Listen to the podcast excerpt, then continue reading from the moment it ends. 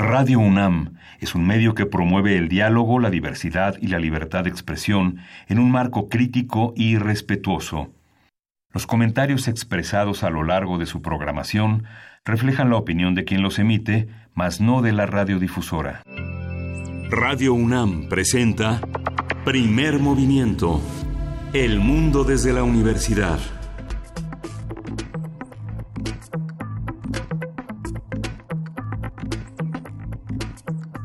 Hola, buenos días. Hoy es miércoles 11 de marzo. Son las 7.05 de la mañana aquí en la Ciudad de México y estamos ya en Radio UNAM, en la cabina de Radio UNAM en primer movimiento. Berenice Camacho, buenos días, ¿cómo estás? ¿Qué tal? ¿Qué tal? Muy buenos días. Pues aquí con mucho ánimo iniciando en este miércoles miércoles 11 de marzo. Pues bueno, vamos directamente con, bueno, antes a saludar, a saludar por supuesto, saludarles a todos ustedes que nos sintonizan a través del 96.1 de FM. Gracias, gracias por estar en estas frecuencias universitarias, así también a la Radio Universidad en Chihuahua Estaremos con ustedes, ya lo saben, durante la siguiente hora, de 6 de la mañana a 7 para ustedes en Chihuahua, 7 a 8 para nosotros en Ciudad de México y la hora del centro, a través del 105.3, el 105.7 y el 106.9. Bienvenidas, bienvenidos. Y pues bueno, nos, nos fuimos a, a dormir el día de ayer con esta noticia, esta situación eh, lamentable, el percance, el accidente en el metro, en el metro capitalino, eh, la noche de ayer, alrededor de las eh, 23 con 37 horas, la línea eh, número uno, la línea uno del metro, pues se registró un impacto entre dos trenes. el tren número 33 procedente de la estación Observatorio y pues estando apagado se deslizó, se deslizó y provocó un choque con otro tren en la estación de eh, esta estación de Chapultepec fue en Chapultepec donde se, eh, se registró pues esta de Tacubaya perdón de Tacubaya donde se registró pues este choque. Su resultado de 41 personas heridas un hombre lamentablemente perdió la vida y pues se suspendió el servicio por esta cuestión. Se suspende el servicio esta mañana de observatorio a Chapultepec eh, es un servicio que se dará únicamente en la línea 1 a partir de Chapultepec y hasta Pantitlán. Entonces tomen sus precauciones. Eh, se incrementa también el servicio de RTP en ese tramo de Observatorio a Chapultepec, pues para auxiliar en el servicio de transporte en esta mañana aquí en la Ciudad de México durante ese tramo que permanece suspendido. Esperemos que pronto ya se pueda reanudar este servicio y también estaremos esperando el curso de las investigaciones, los resultados de las investigaciones periciales.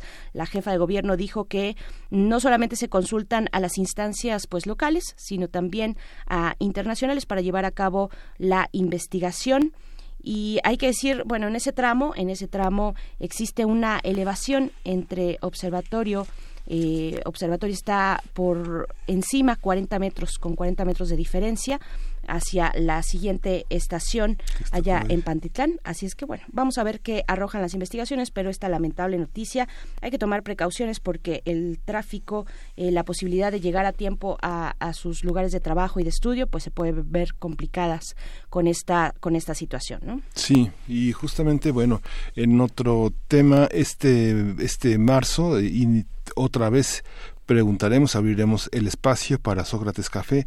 Vamos a dedicarlo el próximo miércoles 18 de marzo a explorar cómo logramos un mundo que garantice la igualdad de derechos y protecciones para mujeres y niños.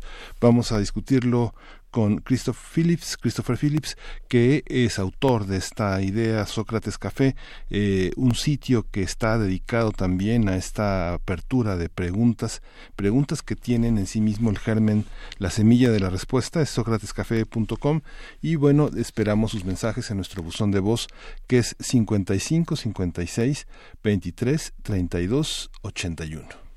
Así es, pues ahí están los números para que puedan compartir sus opiniones y vamos a tener un arranque dedicado a la literatura en Chihuahua. A literatura en Chihuahua para aquellos que nos escuchan por allá, pues estaremos conversando a los 80 años de eh, Jesús Gardea, este escritor chihuahuense de Delicias, de Delicias Chihuahua.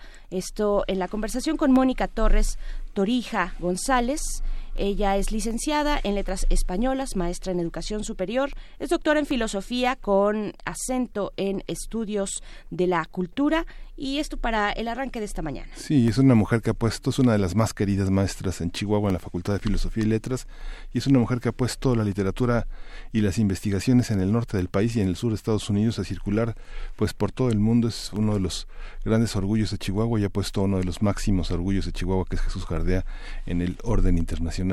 Y hoy no vamos a estar con Pavel Granados, hoy las fonografías de bolsillo se posponen y bueno, vamos a dar pie a la nota del día, una nota amplia sobre la guerra de los precios del petróleo y sus efectos sobre México. Esto lo vamos a conversar con el maestro Fabio Barbosa. Él es profesor de la Facultad de Ingeniería, él está adscrito al Instituto de Investigaciones Económicas, es un especialista en reservas y potencial de hidrocarburos en México. Después de eso también estaremos pues invitándoles a los talleres de danza, el rescate de las técnicas de la danza clásica y contemporánea para la creación de nuevas narrativas en la escena. Esto pues un poquito antes de las nueve de la mañana. Sí, vamos a tener también una exposición, una exposición que se titula Tic Tac, el cambio climático es ahora del Museo Memoria y Tolerancia. Vamos a hablarlo con Sharon Saga, ella es presidenta y cofundadora del Museo Memoria y Tolerancia. Para nuestra mesa del día, antes eh, la poesía necesaria. en la voz de Miguel Ángel Quemain, hoy te toca. La mesa del día, eh, pues la dedicamos a hablar de la tercera raíz en nuestro país y de el censo 2020. Vamos a conversar con la doctora María Elisa Velázquez Gutiérrez. Ella es investigadora del INA y es responsable del Programa Nacional de Investigación Afrodescendiente y Diversidad Cultural en nuestro país. Vamos a continuar también con En Química para Todos, esta conmemoración de los 150 años de la tabla periódica. Hoy vamos a hablar de plutonio, el hombre gordo con el doctor Plinio Sosa, académico de tiempo completo de la Facultad de Química, dedicado principalmente a la docencia y a la divulgación de la química. Pues ahí está, ya lo saben, ya lo saben, ustedes pueden también comunicarse a través de nuestras redes sociales, seguir haciendo comunidad comunidad a través de esos espacios digitales, arroba PMovimiento, nos encuentran de esa manera en Twitter, Primer Movimiento UNAM en Facebook y pues vamos a ir, como siempre, con música para iniciar. Esto que vamos a escuchar es de Tokyo Ska Paradise Orchestra. La canción es Cat Playing Twilight.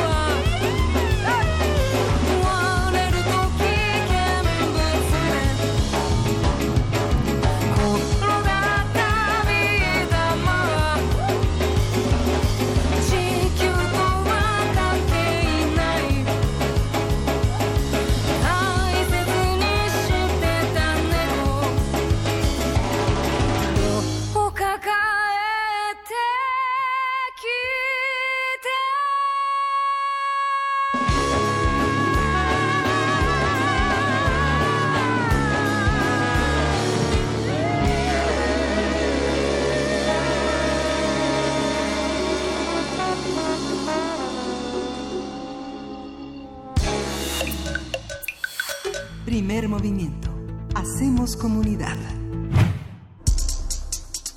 Miércoles de lectura.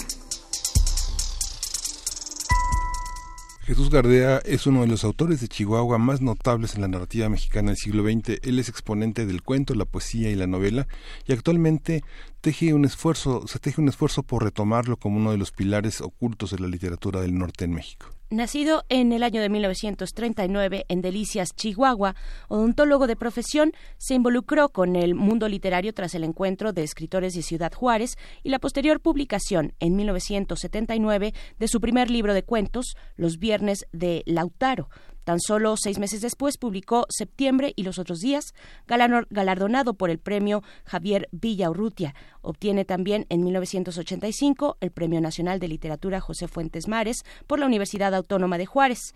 Gardea también fue becario del Sistema Nacional de Creadores de Arte y recibió un homenaje nacional por su obra en diciembre del año de 1998. Además de estos títulos, destacan dentro del cuento eh, de Alba Sombría de 1985, Las Luces del Mundo en 1986, Difícil de Atrapar de 1995, en Canciones para una sola cuerda, su único libro de poesía publicado en 1982, se descubre una fuerza poética minimalista donde con breves pero intensos versos traza el encuentro erótico con un territorio físico impregnado de feminidad. De entre sus novelas están El sol que estás mirando, que publicó en 1981, El diablo en el ojo, de 1989, La ventana hundida, en 1992, y la novela póstuma, en 2001, El biombo y los frutos.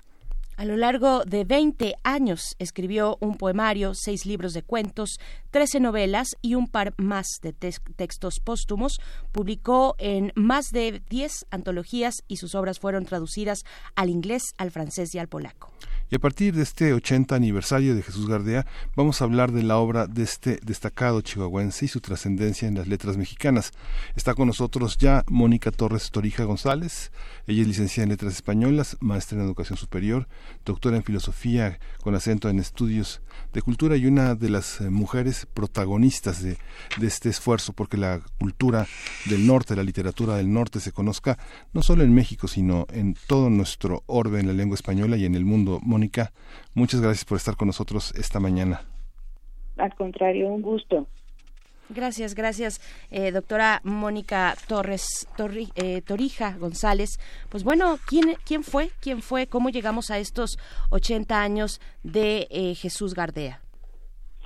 Mira, bueno, era un, hecho que había que, que, celebrarlo y en la Universidad Autónoma de, de Chihuahua se elaboró dentro de las publicaciones que realiza una edición especial de la revista Metamorfosis dentro de una colección de los escritores del desierto que pretende básicamente resaltar aquellos escritores más distinguidos dentro de la literatura chihuahuense, ¿no? Entonces es una es una especie de, homenaje a, a 80 años de, de su muerte y el, el poder elogiar todo lo que fue su participación en las letras mexicanas.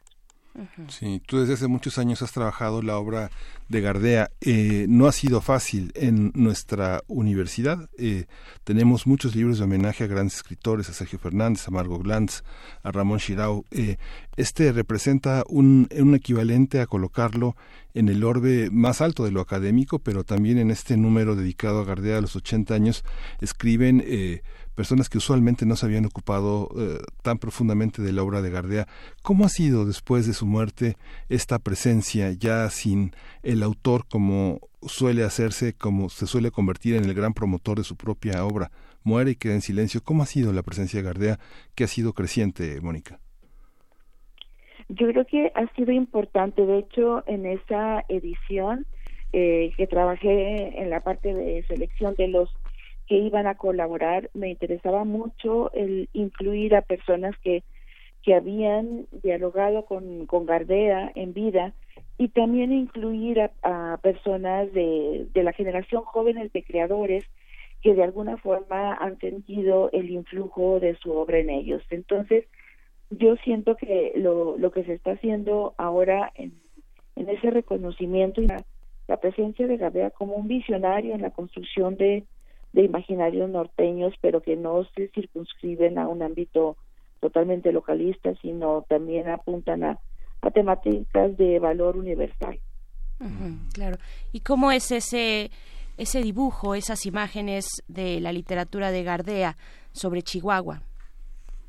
Bueno, él, él es oriundo de Ciudad Delicias y lo que hace como construcción ficcional es hasta cierto punto hacer una metaforización de su lugar de origen y lo transforma en placeres, que es un imaginario que lo caracteriza, pues un lugar eh, árido, desértico, que corresponde a una etapa fundacional, porque Gardea eh, nace cinco años después de haberse fundado la ciudad, entonces estamos en una etapa bastante inicial de lo que es el crecimiento de, de, la ciudad y eh, sí refleja mucho esa vastedad del llano, ese caracterismo espíritu de la naturaleza y la manera en que los pobladores tienen de sortear las adversidades que ella le presenta.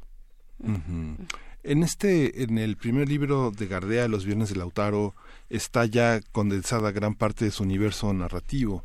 Eh, tú lo has señalado en este libro del que eres autora, Los placeres de la escritura en Jesús Gardea, que justamente es un gran recorrido por su obra.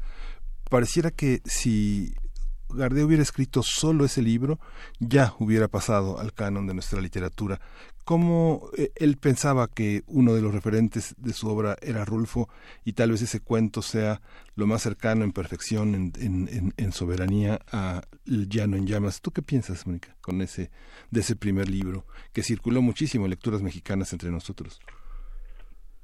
Bueno, los viernes de, de es, es importante porque de, eh, está el germen de muchos de los elementos que distinguen el universo guardiano. Se puede decir que hay una uniformidad en la tipología del carácter de un personaje siempre introvertido, eh, siempre ensimismado, un personaje que, que está alejado de, de la sociedad, pero no por una cuestión de misantropía, sino porque las circunstancias de alguna forma lo han orillado a eso, o incluso cuando está más involucrado en las relaciones, es un personaje que también tiende a ser taciturno, como una imposibilidad de llegar a una comunicación plena con sus semejantes.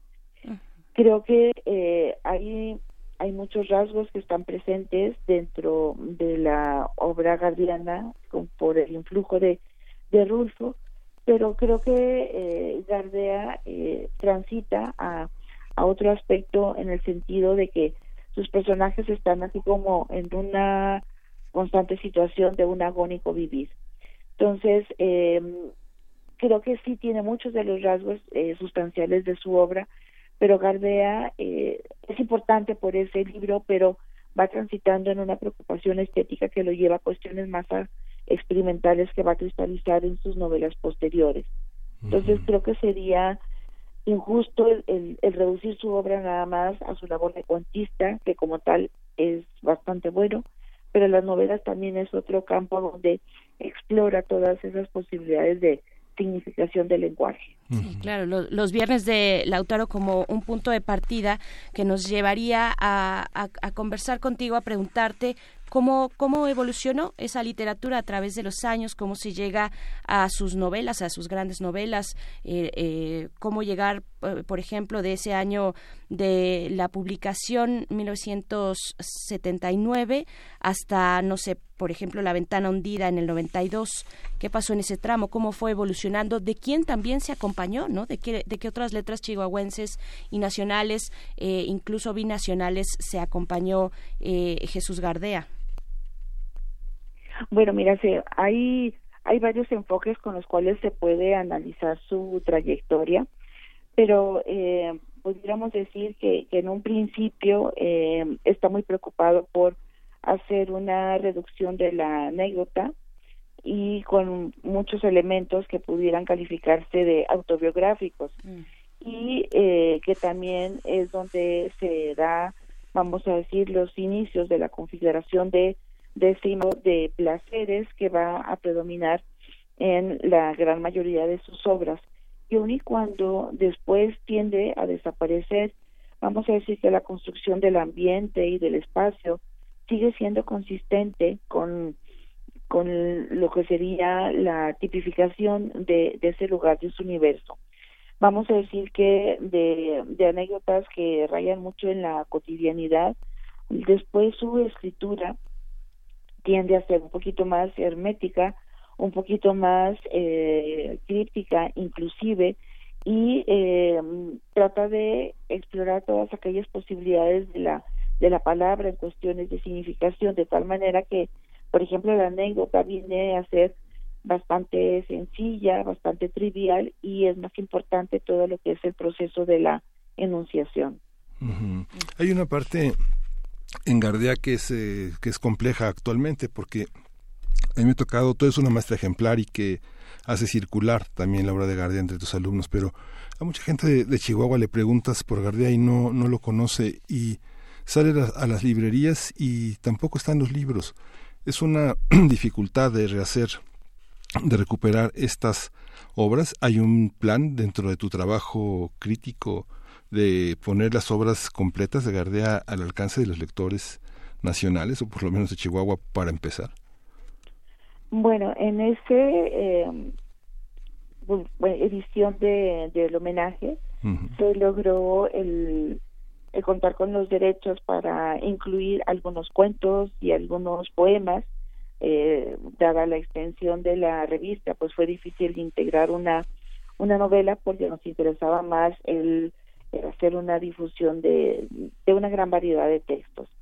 Eh, desafortunadamente sí, las ediciones están agotadas y con mucha suerte se encuentran algunos ejemplares en, en, las librerías y eh, los hijos de Gardea están interesados en, hacer ediciones de de sus novelas eh, hasta donde yo platiqué con, con Iván su hijo estaba en proyectos por hacer eh, una nueva edición de los cuentos inclusive así como un proyecto total son muy celosos en ese aspecto porque cuidan mucho el que sea una editorial de calidad y que esté interesada en hacer una gran difusión. Como proyecto de, de, investigación, bueno, seguimos trabajando en, lo personal, continúo con la investigación de Gardea, pero sí la, la publicación de las obras es una tarea todavía difícil y que estriba mucho en lo que decidan los hijos como albacea de las obras de este escritor. ¿Con quién, con quién, bueno, un poco de lo que yo te preguntaba eh, anteriormente, doctora Mónica Torres, ¿con quién dialoga eh, Jesús Gardea? ¿Con quién, eh, quiénes son, quiénes forman parte de esa constelación de escritores y de escritoras de esa época? ¿Con quién se está, con quién se está reflejando? ¿De quién se aparta? ¿De quién se distancia en, en el espacio literario del estado de Chihuahua, de, de, de la frontera también? ¿Con quién está dialogando?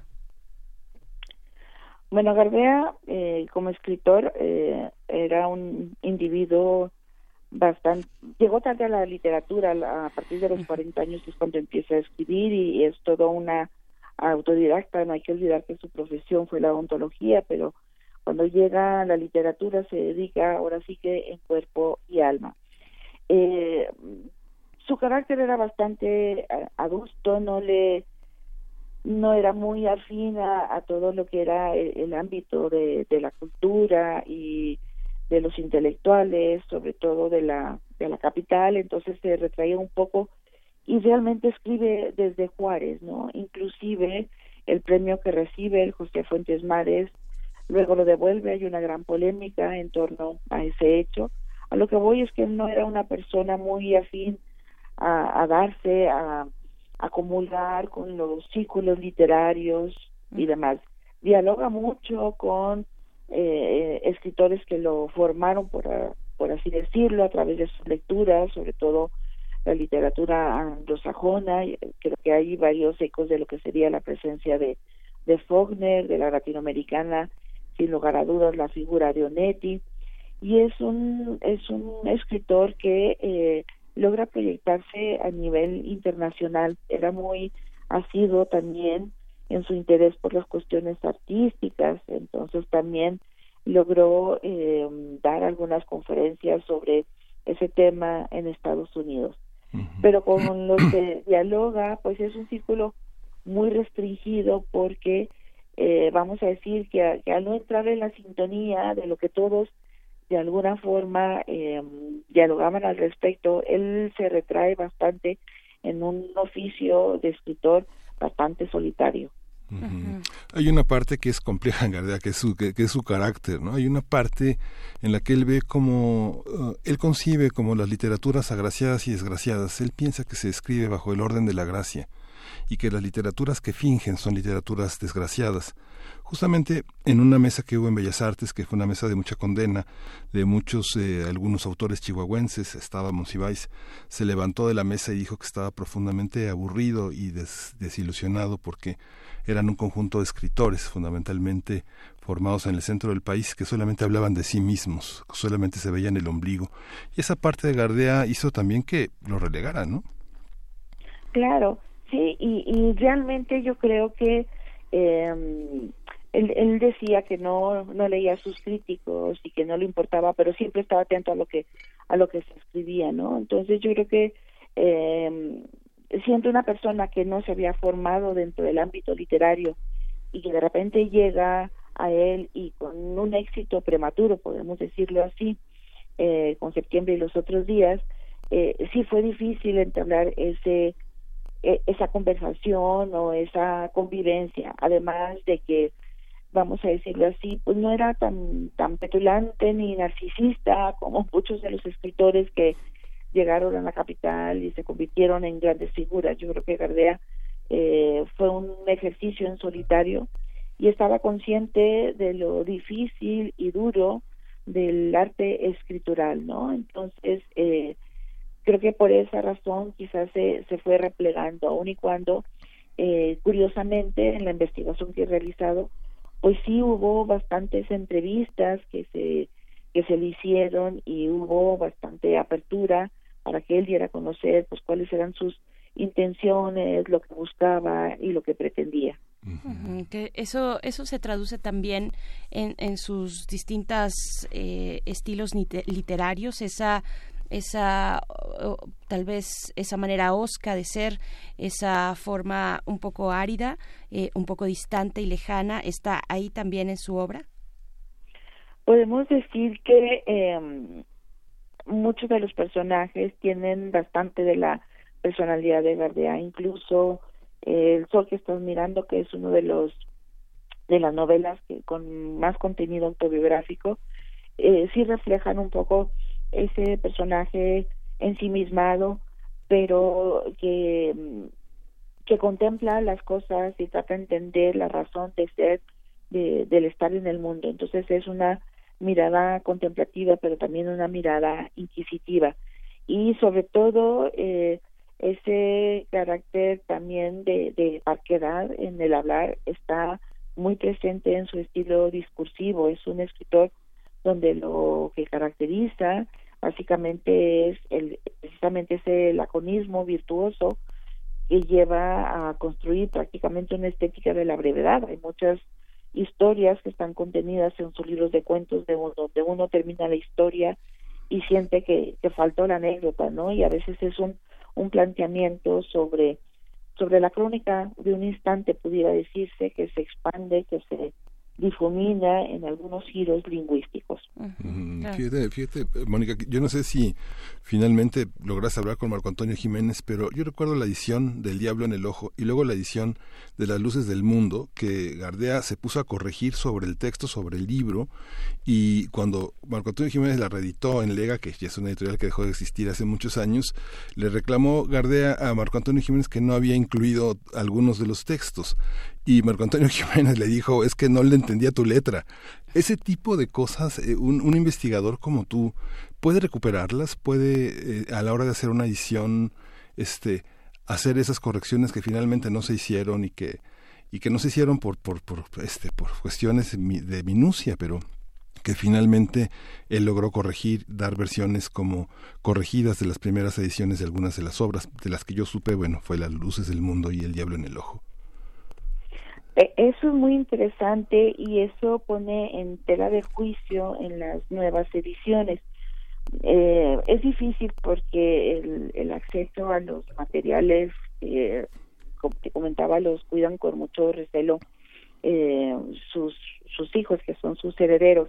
Pero, por ejemplo, en esos datos también me comentaba José María Espinaza, porque cuando yo le decía, ahí hay errores tipográficos en la edición y hay inclusive algunos errores que uno piensa que son de sintaxis, pero siendo la, la, la escritura gardiana tan compleja, uno llega a cuestionarse si es un error de la edición o si es eh, un estilo propio, vamos a decirlo así, de Gardea.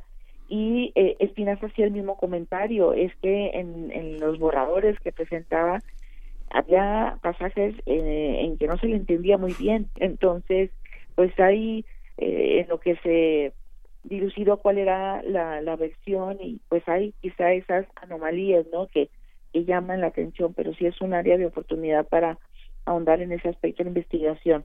De hecho, en aquí la cultura de, de la Secretaría de Cultura de Chihuahua, en una nueva colección que está realizando Los Bárbaros del Norte, también eh, Iván Gardea nos facilitó eh, los derechos para poder eh, editar eh, Soñar la Guerra.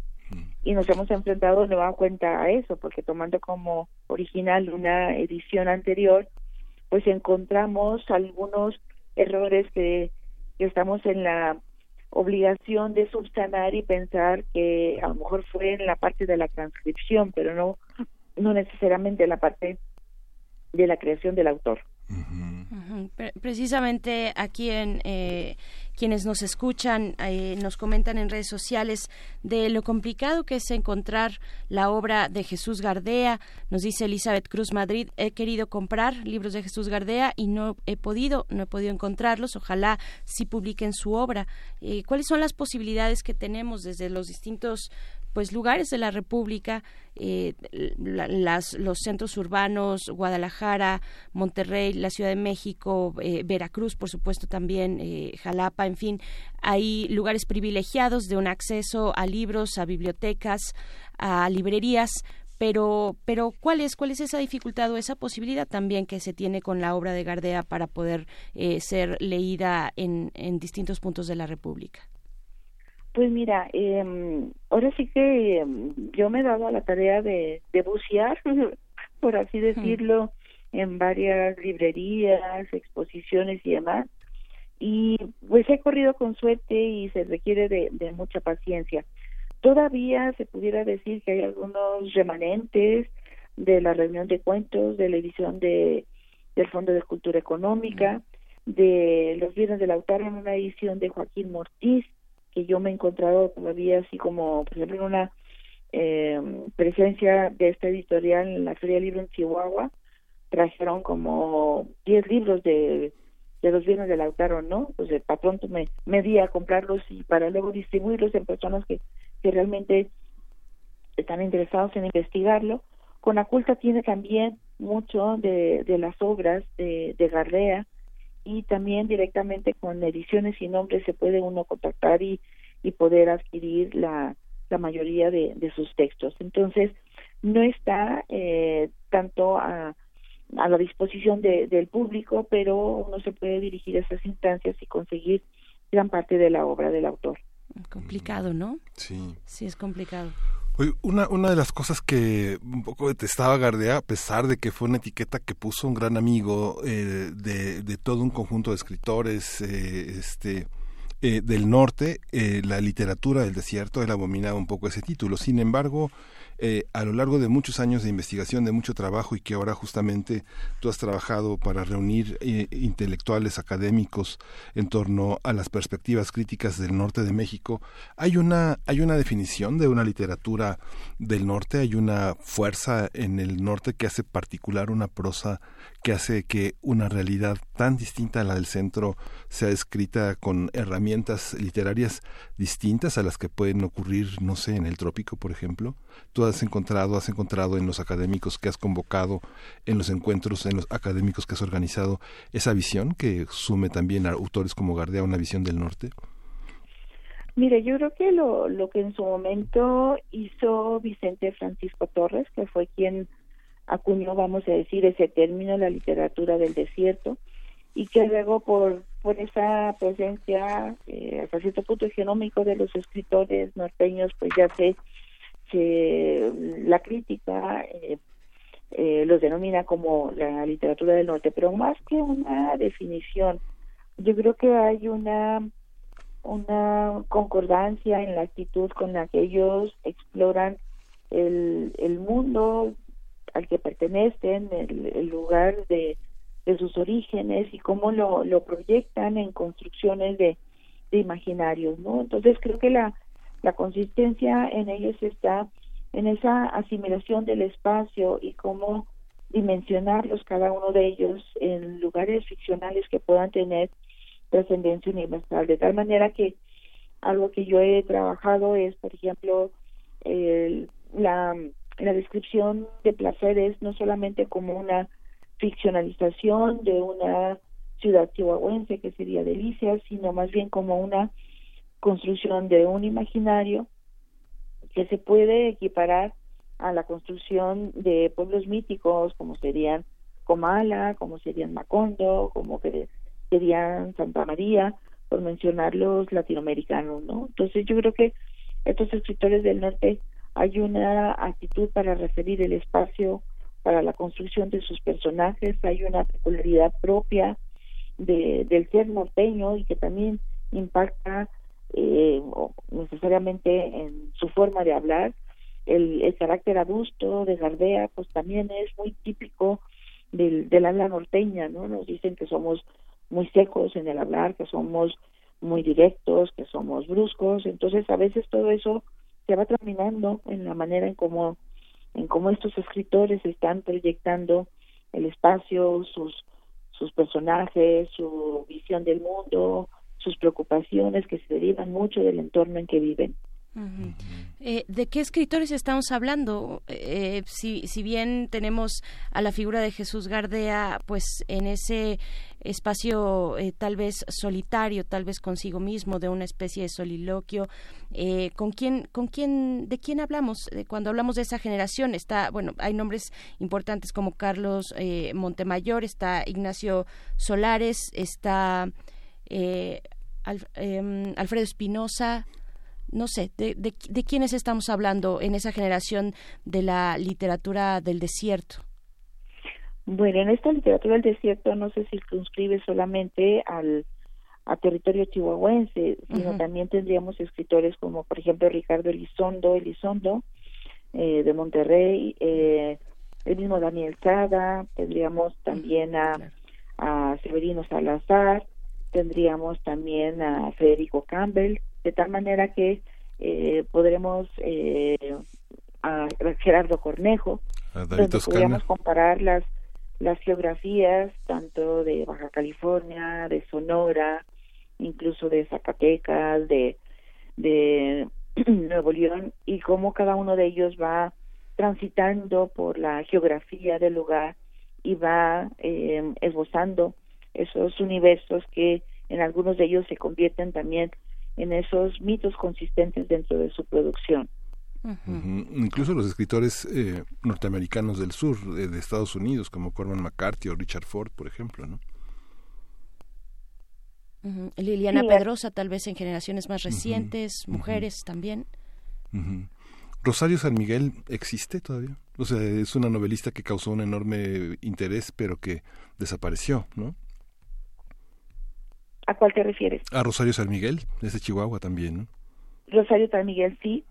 Sí, Rosario San Miguel, eh, bueno, con dos, dos obras eh, excepcionales, una novelita, la de Árboles, que, que fue inclusive su tesis de la maestría de literatura creativa, y unos cuentos que serían de Callejón Sucre y otros relatos que abordan mucho la cuestión de, de, de la mujer como como sujeto que está eh, imbuida en la problemática de la frontera, no una literatura de migración que pudiéramos denominarla. Sí, fíjate que eh, nosotros vimos este domingo cómo en Ciudad Cuauhtémoc se reunieron muchas mujeres para conmemorar para conmemorar el 8 de el 8 de marzo y se reunieron poderosamente en una ciudad que aparentemente es pequeña. Una cosa que decía Gardea es que ya no existe lo, lo, lo rural, eh, existen modos de vida rural, pero que el imaginario es urbano totalmente.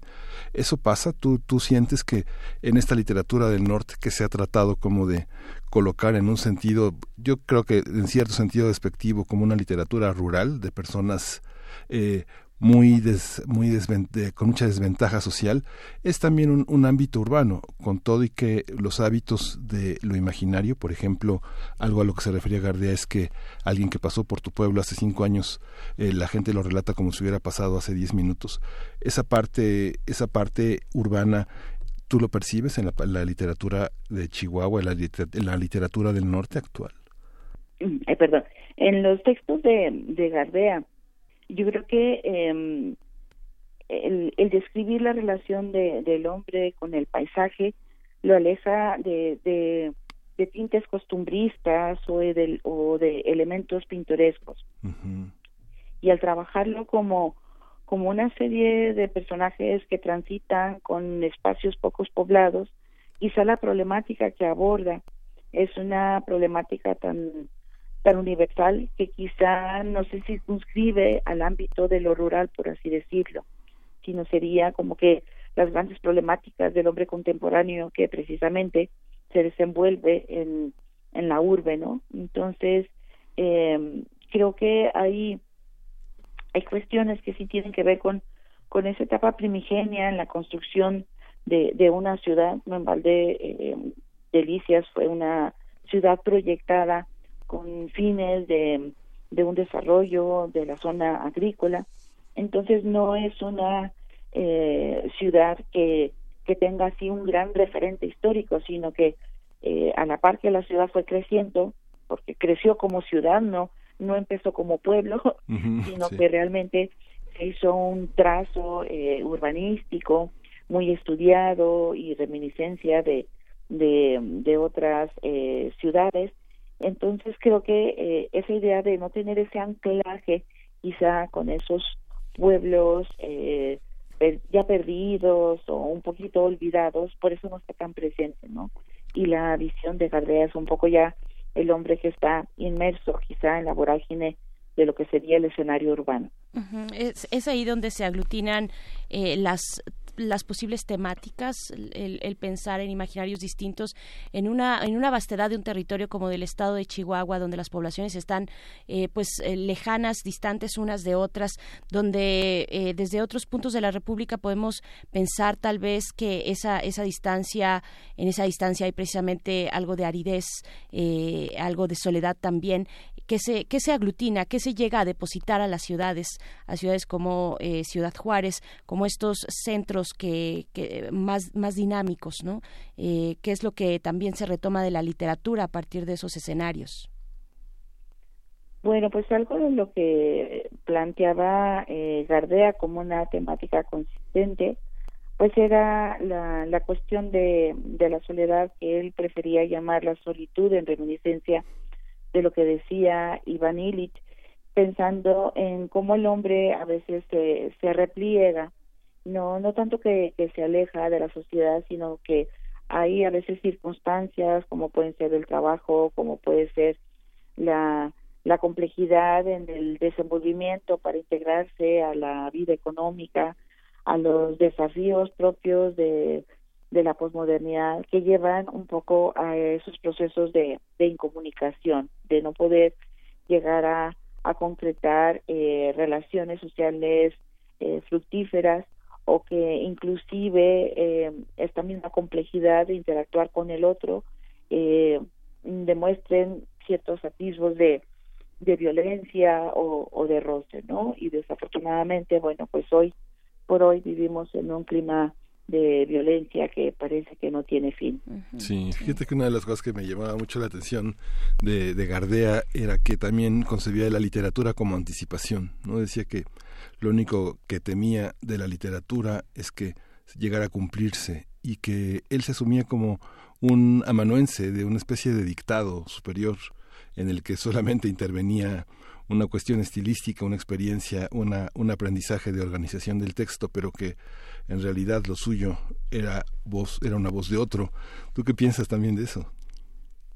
Pues él, él en, varias entrevistas eh, que he leído decía como que había esa eh, presencia de esas voces que, que había escuchado eh, en su infancia y a lo largo de su formación que de alguna manera lo convocaban y él decía que tenía que llevarlos a los territorios de, de la hojita de papel, ¿no?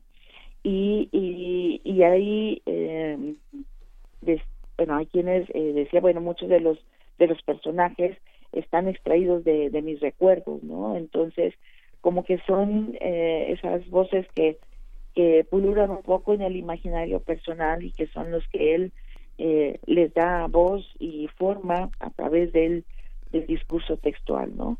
Y eh, en eso de la cuestión de, de la gracia, bueno, también había una gran preocupación mística en, Gardea, que también lo, ha expresado su hijo, ¿no? Como una, una, un afán también de, de trascender y de poder volcar a través de la escritura algo que sea realmente de, vital importancia y no y no quedarse solamente en la proyección de una historia localista. Bien, pues eh, doctora Mónica Torres Torija González, eh, pues te agradecemos mucho, agradecemos mucho este recorrido por 80 años de Jesús Gardea, eh, todas estas posibilidades que ojalá podamos tener a la mano eh, con una eh, pues un impulso editorial hacia su obra que pueda llegar hacia otros lugares y hacia la misma Chihuahua. Eh, desde además nos estamos escuchando por allá gracias a la radio Universidad. Así es que pues bueno muchas gracias por esta conversación amplia sobre este este autor Jesús Gardea. Muchísimas gracias. Oye, Mónica podemos poner al alcance de, otros lectores el número de, este número sobre Gardea o, tiene o, no, o no podemos colocarlo como PDF en, eh, para otros lectores. El, la revista Homenaje. Sí, sí. Está el proyecto de digitalizarla y de eh, poder difundirla de esa manera, pero todavía está en ese proceso. Ok, bueno, pues esperaremos que pronto esté entre nosotros, nos avisas y bueno, la, la, colgaremos en nuestras redes sociales para que esté al alcance de otros lectores. Claro que sí, les agradezco mucho este espacio brindado para volver a hablar sobre Gardea, un escritor que sigue estando presente. Gracias, y gracias por la desvelada. Son las 7 de la mañana casi en, en aquí allá en Chihuahua. Sí, ya amaneció. Nos vemos, Mónica. Un abrazo. Bonito día, gracias. Hasta pronto. Bueno, pues conversamos con la doctora Mónica Torres Torija González, doctora en filosofía con estudios de la cultura. Y pues bueno, antes de despedirnos, vamos a les tenemos sorpresas. Primer movimiento Hacemos comunidad. Regresamos aquí. Vamos, las sorpresas son dos libros, dos libros que este, pesados de una enorme de una enorme densidad se van a ir por teléfono. Uno de ellos es son las disputas tusculanas que se llaman disputas tusculanas porque la porque fueron en esa ciudad en ese donde tenía Cicerón una villa ahí inventa un diálogo con un, un, alumno en el que desarrolla todas estas, todas estas disquisiciones y que son libros fundamentales que usted se ha de haber encontrado muchas veces que, que se los ha de haber encontrado muchas veces porque de estos libros se han desprendido gran parte de los aforismos de Cicerón. Uno de ellos es el desprecio a la muerte, otro de ellos es la tolerancia al dolor, otro es el alivio de la aflicción, otros son las perturbaciones del alma y el quinto enseña que la virtud está contenta consigo misma para vivir dichosamente. Son son cinco libros que están reunidos en un solo libro que edita la Casa de las Humanidades en su en esta colección que es una colección pues pero francamente importante es el programa editorial que que tuvo a su cargo Rubén Bonifaz Nuño y Bulmaro Reyes Coria en la introducción, versión y notas de Julio Pimentel Álvarez, editado por la UNAM. Así es, estamos hablando de tanto ese título como este que a continuación les diré. Ambos corresponden, pertenecen a la Biblioteca Scriptorum Grecorum et Romanorum Mexicana, esta gran, gran eh, colección de los clásicos griegos y latinos. Y pues yo tengo en mis manos la versión de Antonio Gómez Robledo de ni más ni menos que la República de Platón, la República, este uno, el segundo diálogo más extenso de Platón después de las leyes, es un conjunto pues de idearios filosóficos, aspectos muy particulares de el ideario filosófico de este autor. Y bueno, ustedes ya lo saben, son además tomos muy amplios porque es una versión bilingüe de en este caso el griego y el y el castellano, el español, pues bueno, se va a ir la República de Platón y también el título que tienes allá. Y el requisito es que sean estudiantes de la UNAM, que nos den su número de cuenta y ya con eso está está está salvada la situación. Y bueno, pues eh, mucho mucho para leer y mucho para conservar de estos dos libros que son pilares del mundo del mundo del mundo occidental del mundo occidental por lo menos, donde nos movemos todos, eh, son, son pilares importantes, conocer, ojear, eh, para mantener cerca de uno durante mucho tiempo. Y también agradecemos pues a la Casa de las Humanidades que nos envió estos ejemplares para todos ustedes, bueno, para los dos primeros que nos llamen, las dos primeras personas que llamen al 55 36 43 39, repito, 55 36 43 39 y se podrán llevar uno de estos títulos, la República de Platón, y por allá tienes ¿Cuál es el que tienes? Las, las disputas tusculanas que mm. de entrada dice que bueno parte que parte del hombre sabio consiste en que ni es consumido por las molestias ni quebrantado por el temor ni arde en deseo buscando conceda alguna cosa ni exultante se derrite en el regocijo inútil. Este es el sabio que buscamos. Este es dichoso. Bien, pues ahí está, ahí está esta fantástica, estos títulos de esta fantástica colección Biblioteca Scriptorum Gracorum Etro Manorum Mexicana en la dirección, bueno, pues lo sabemos de, de Rubén Bonifaz Nuño y Bulmaro Reyes Coria esta gran, gran eh, colección editorial de la UNAM. Y pues bueno, son las siete con 57 minutos, seguro ya se fueron estos dos ejemplares, eh, son las siete con 57 desde la Ciudad de México, la hora del centro, en donde transmitimos totalmente en vivo. Estamos ya despidiéndonos de Chihuahua. Gracias, gracias por escuchar. ¿Qué les pareció? ¿Qué les pareció este acercamiento literario desde la obra de Jesús Gardea a la misma Chihuahua, a su gran extensión, a su soledad, también a su aridez, a sus posibilidades literarias. Pues bueno, déjenos sus comentarios en redes sociales, arroba Movimiento en Twitter, Primer Movimiento UNAM en Facebook y nos vamos a ir con música. Nos vamos a ir de Junior y Jeff Lamort. No, todavía no nos vamos, todavía no. Nos quedamos un ratito más. Hay que decir que para la próxima hora, bueno, invitarles que a que se queden, a que permanezcan. Nosotros estamos en el 96.1 de FM y también en www.radio.unam.mx. Vamos a regresar con una en la nota del día. Vamos a hablar de la guerra de los precios del petróleo y sus efectos sobre México. Una conversación importante que circunda, pues, las actividades políticas, económicas sociales de nuestro país, pero también del mundo. Lo vamos a conversar con el maestro Fabio Barbosa, profesor de la Facultad de Ingeniería, adscrito al Instituto de Investigaciones Económicas. Él es especialista en reservas y potencial de hidrocarburos en México. Esto para la siguiente hora. Así es que continúen aquí, vamos con música y después nos vamos al corte. Síguenos en redes sociales. Encuéntranos en Facebook como Primer Movimiento y en Twitter como arroba PMovimiento. Hagamos comunidad.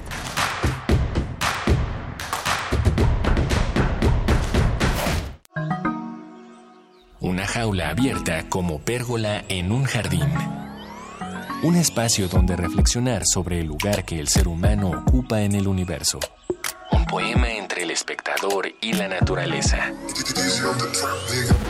El Museo Universitario del Chopo te invita a visitar el proyecto Vuelo a la jaula abierta de Jerónimo Hagerman. Escultura habitable a gran escala en el jardín del recinto. Museo Universitario del Chopo. Doctor Enrique González Martínez, número 10, Santa María la Ribera, Ciudad de México. Entra a www.chopo.unam.mx.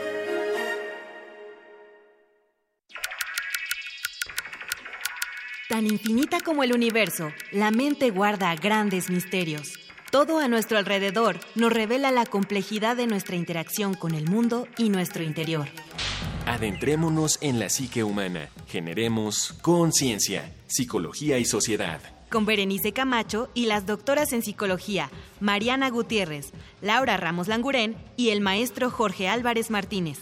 Todos los lunes a las 18 horas por el 96.1 de FM. Y su retransmisión los jueves a las 19 horas por el 860 de AM. O si lo prefieres, escucha el podcast en radiopodcast.unam.mx. Radio UNAM, Experiencia Sonora.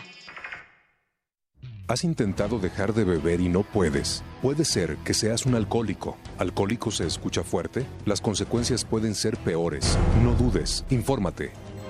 Mayor información al 5705-5802. Lada sin costo 01800-561-3368.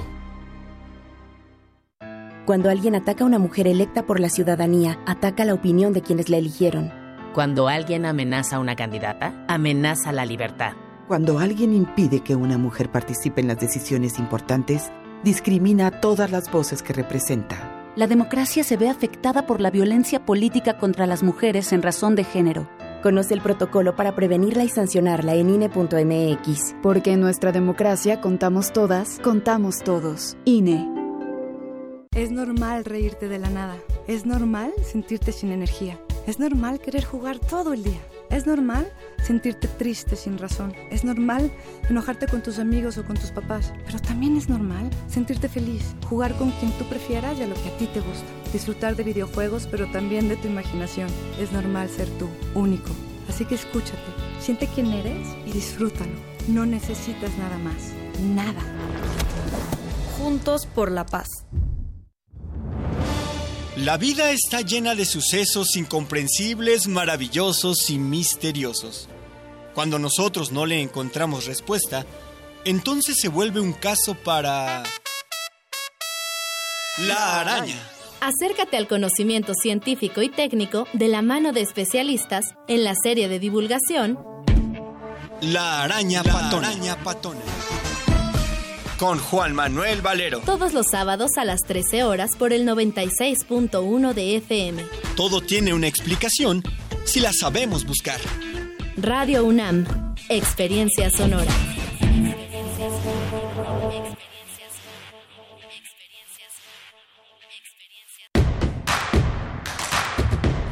Queremos escucharte. Llámanos al 55 36 43 39 y al 55 36 89 89.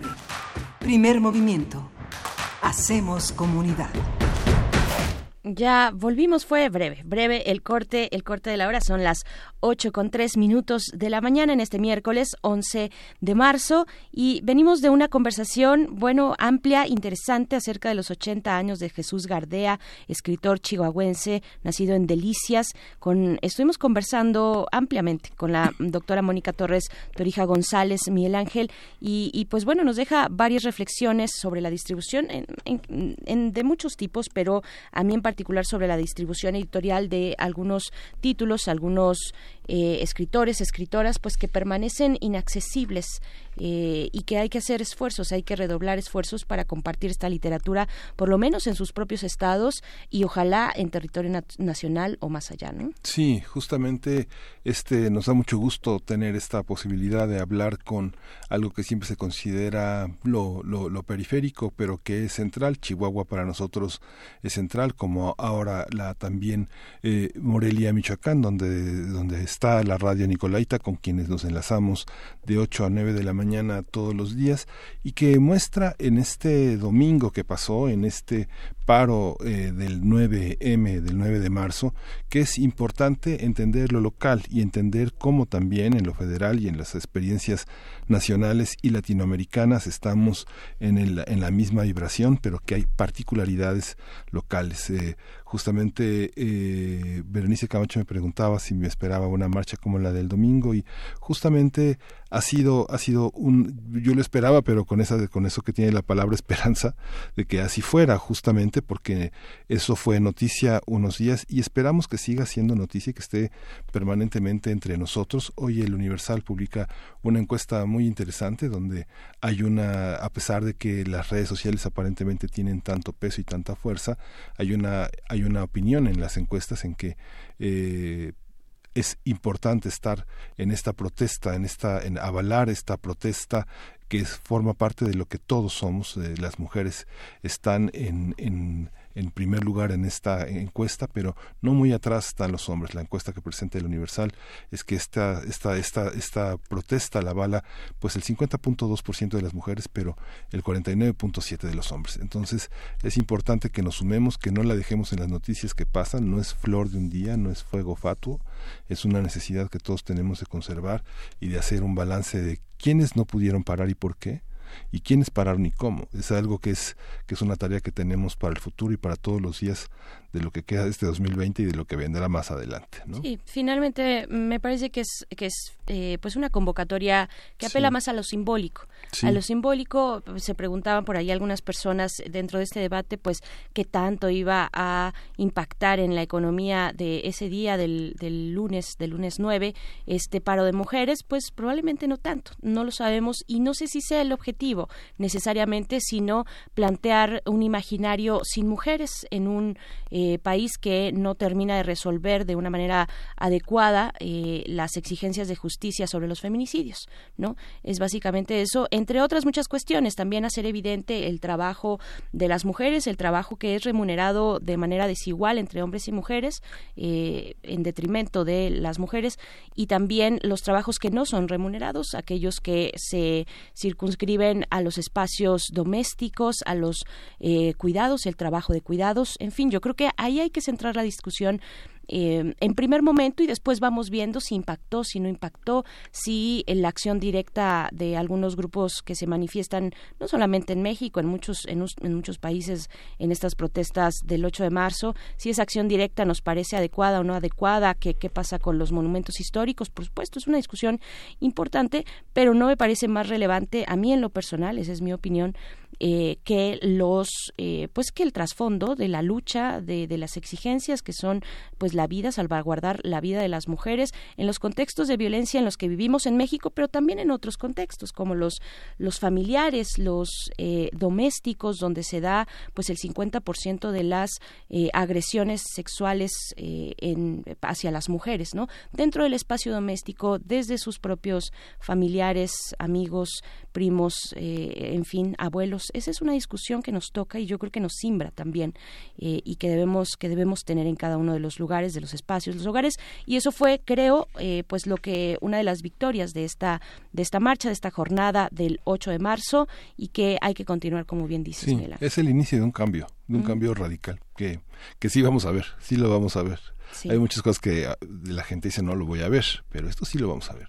Yo creo que hay cambios de hábitos y formas de, de, interrelacionarnos entre niños y viejos, entre hombres y mujeres, que, que sí, es necesario un cambio, ¿no? Sí, por supuesto. Haya cuarta transformación o no, es un momento que ya es necesario en todos los ámbitos del país y que la experiencia de lo local, pues es un, es un paradigma muy importante para empezar a cambiar las cosas desde donde vivimos, ¿no? Por supuesto, sí, sí, dentro del mismo discurso del presidente, por ejemplo, y otros y otros analistas también eh, apelan a la familia a reconfigurar, a reconstruir, a volver a, a construir los valores familiares, pero también es que los señalamientos de las mujeres organizadas van directamente hacia el espacio familiar donde se supone deberíamos estar más seguras.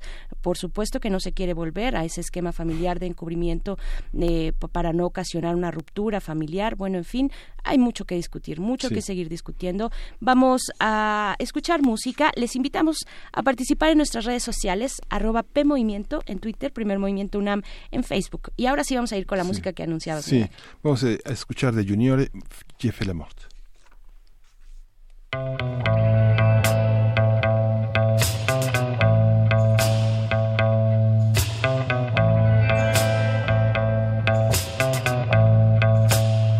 Il aurait mieux valu si j'avais su rester de place,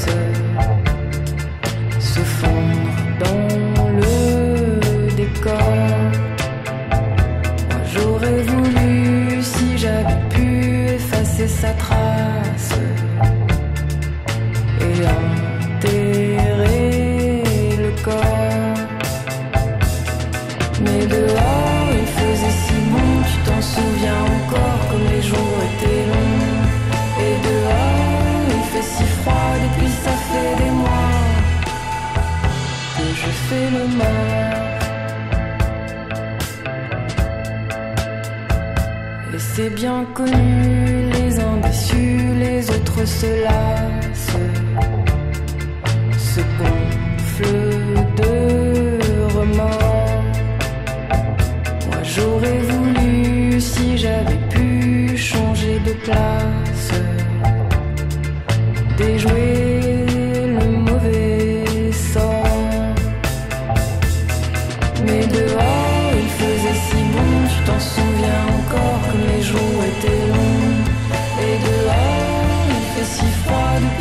fit in.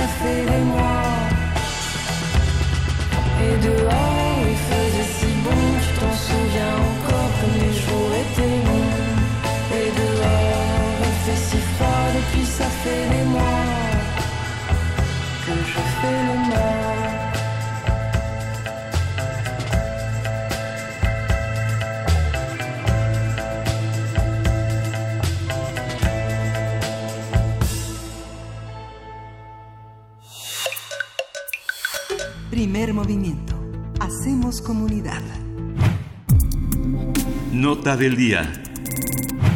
La falta de acuerdo entre Arabia Saudita y Rusia en el seno de la Organización de Países Exportadores de Petróleo, la OPEP, para reducir la producción y apoyar los precios del crudo, provocaron el lunes un desplome de los mercados bursátiles en todo el mundo y una caída en los precios del petróleo ante un escenario de menor demanda por los efectos del coronavirus. El lunes los precios del petróleo se desplomaron 30%, luego que Arabia Saudí decidió aumentar su producción en alrededor de 10 millones de barriles diarios y ofrecer descuentos de hasta 20% en algunos mercados. Se trata de una de las caídas en los precios del crudo más grandes de la historia y la más pronunciada desde el año de 1991. En el caso de la mezcla, en el caso de la mezcla mexicana se desplomó 31% para ubicarse en en 24.4 dólares por cada barril. Así es, ante la guerra entre Rusia y Arabia Saudí por los precios del petróleo, hablaremos sobre los efectos en la economía mexicana y la política energética del gobierno federal. Para ello nos acompaña el maestro Fabio Barbosa. Él es profesor de la Facultad de Ingeniería, adscrito al Instituto de Investigaciones Económicas. Es especialista en reservas y potencial de hidrocarburos en México. Maestro Fabio Barbosa, muy buenos días. Gracias por conversar con nosotros esta mañana en primer movimiento. Muy buenos días, Berenice. Gracias. Eh, pues bueno, ¿cómo, ¿qué comentario inicial de este panorama, esta guerra de los precios del petróleo entre Rusia y Arabia Saudí, para pasar después al contexto mexicano, pero primero le pediríamos esta visión eh, más amplia de, de, de esta cuestión. Sí, muchas gracias, Berenice. Yo creo que es una crisis eh, que complicada porque tenemos el factor eh, de es, que, que acaba de describir muy bien Miguel Ángel de la falta de acuerdo este el viernes pasado. Ahí hay un asunto muy interesante.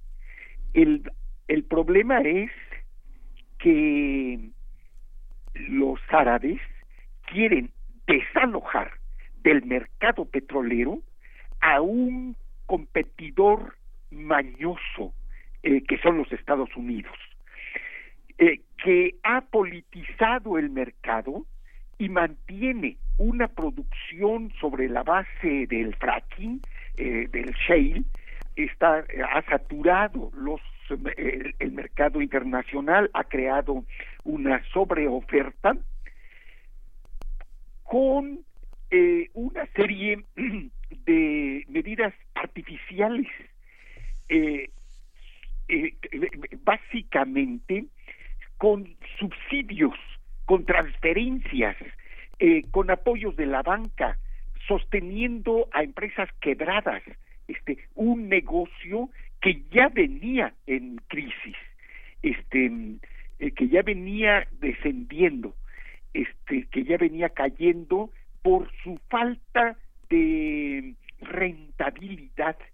Es una eh, eh, el, es un es una es un producto el shale este es un producto que solamente se apoya en unos cuantos campos eh, y con una serie de subsidios apoyos fundamentalmente de la banca y castigando a pequeños productores que en lugar de utilidades se van endeudando cada vez más. Este, este competidor eh, inestable, este, con pies de barro, diría yo, este, eh, ha venido este, eh, incluso chantajeando a países europeos para desplazar a la producción este, eh, rusa, las construcciones rusas, el abasto, el abastecimiento ruso y también estorbando la transición energética. Este, este, este elemento, eh, yo pienso que nos ha convertido a México en un, este, en un eh, consumidor impulsado a detener su propia industria este, para favorecer, para ampliar el mercado estadounidense. Este es, eh, y nos ha convertido en importadores netos. Este, este es un, un elemento que yo pienso es muy importante ver.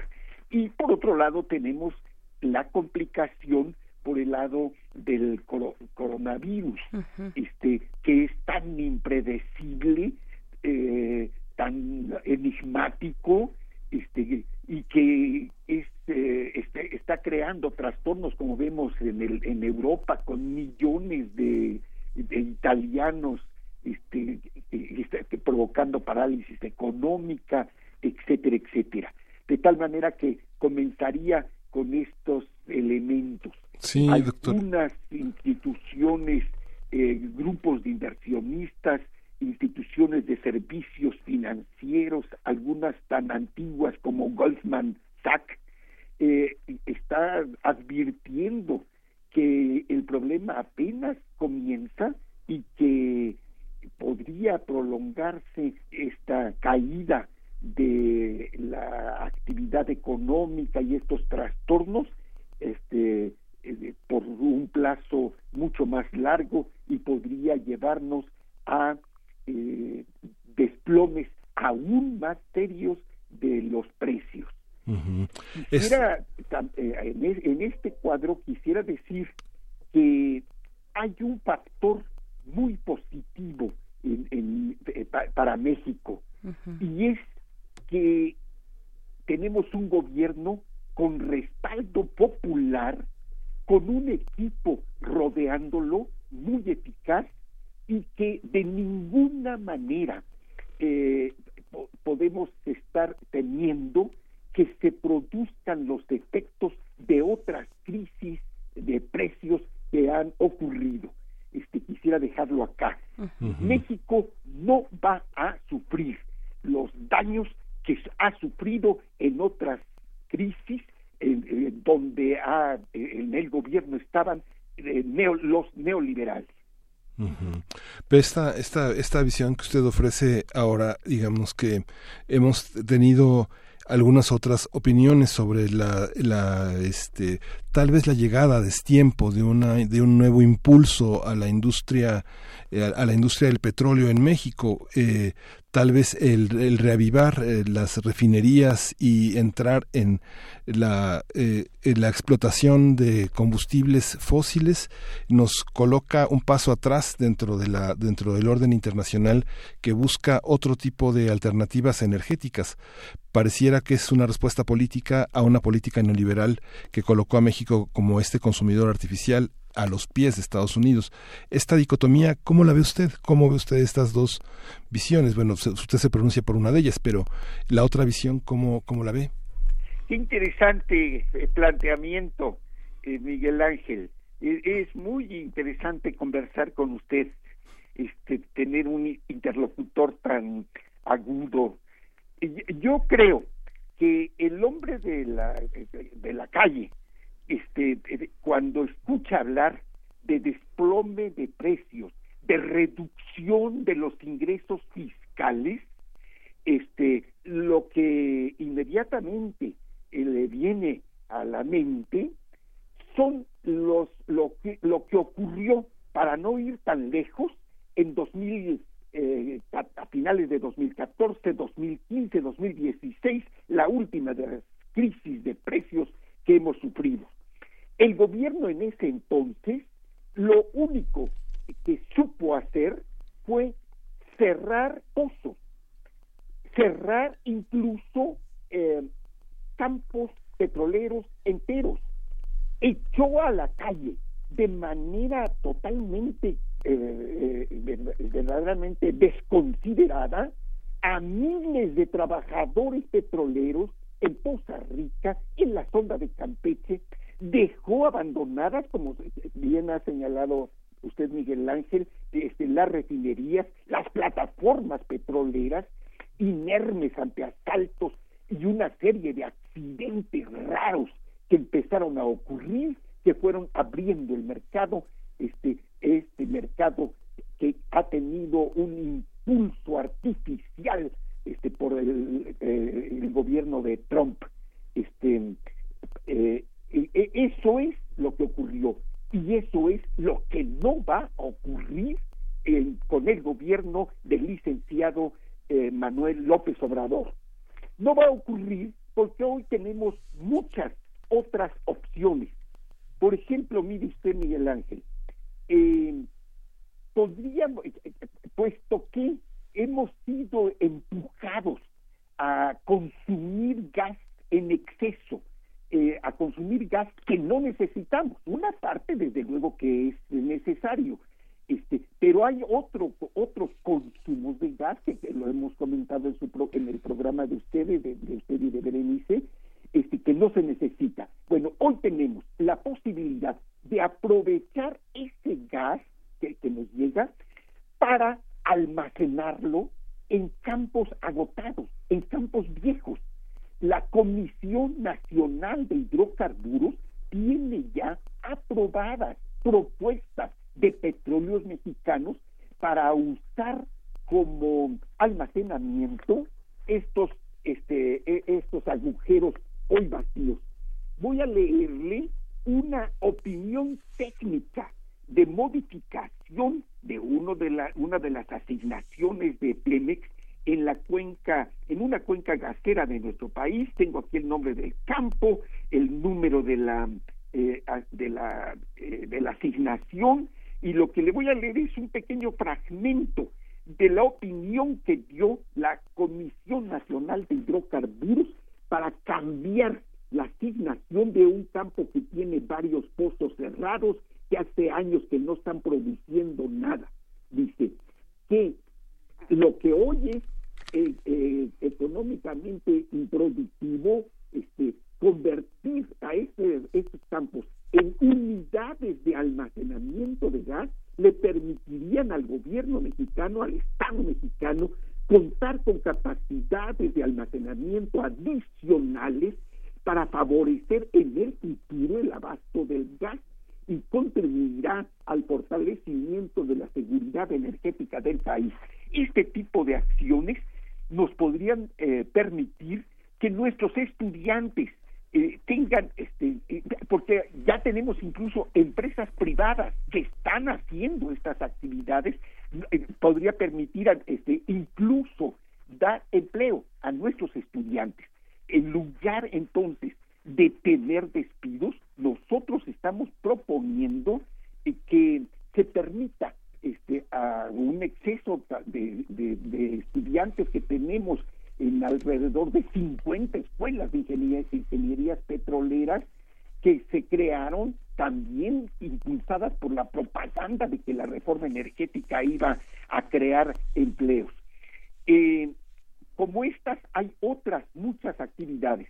Acabamos de tener un seminario muy importante en donde participaron departamentos de que relacionados con la actividad petrolera de la eh, de, nuestra facultad de ingeniería del colegio de ingenieros petroleros del instituto politécnico nacional de la universidad autónoma metropolitana en donde con respeto estamos haciendo algunas otras propuestas este, ante esta crisis al gobierno mexicano. Precisamente ahora que cierra con este comentario, doctor Fabio Barbosa, eh, de crisis, eh, con esta palabra. Eh, a mí me gustaría regresar un poquito a lo que ya se anunciaba a principio, a finales del mes pasado, en febrero, las pérdidas de Pemex que, que, aumentaron durante el año pasado en 92%. ¿Cómo, ¿Cómo ver esta con esta con esta nota, con estas cifras?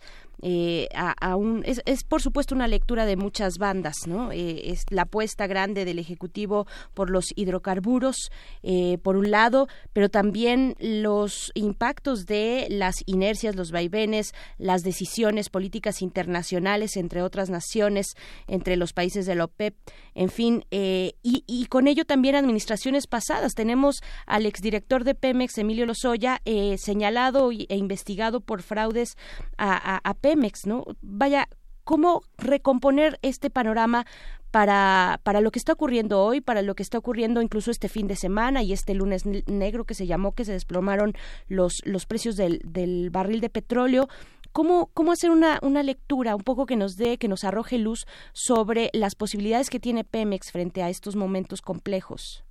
Sí, eh, creo, Berenice, que como usted correctamente señala, estoy absolutamente de acuerdo, es necesario eh, proponer al actual gobierno eh, que dedique también una parte eh, de los recursos hacia la hacia una reorientación hacia la reconversión a atacar el problema eh, que estamos viviendo nuestro país, también desde el lado de la demanda, a eh, fomentar intensamente el transporte público que ya se está haciendo, a eh, evitar que nuestros mercados regionales queden aislados,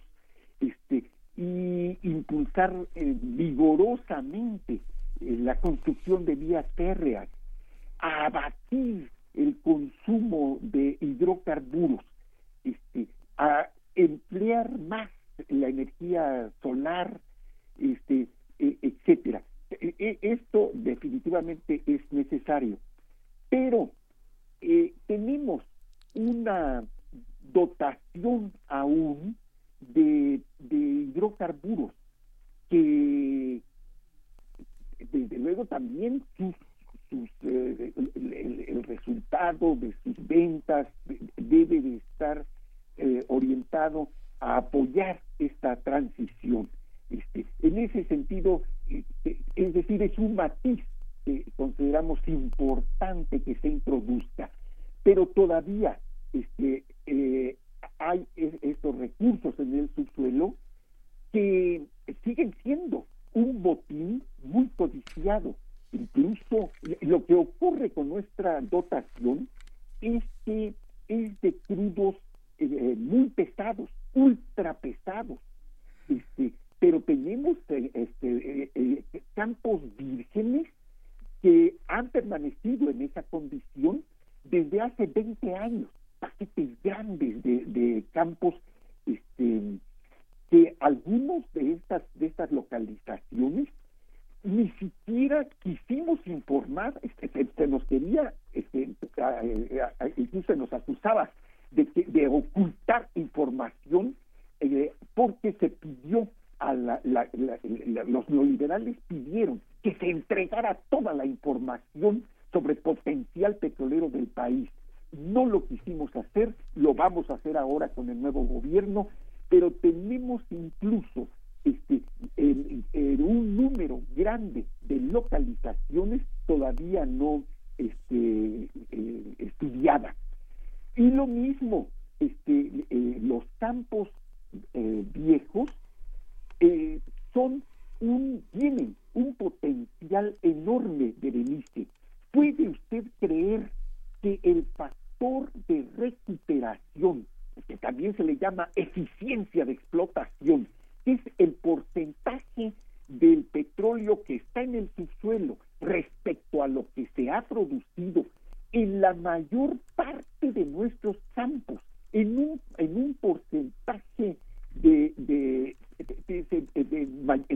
la mayor parte de los campos mexicanos, su factor de recuperación es del 10%, Berenice. Quiere decir que el 90% del petróleo todavía está en el subsuelo.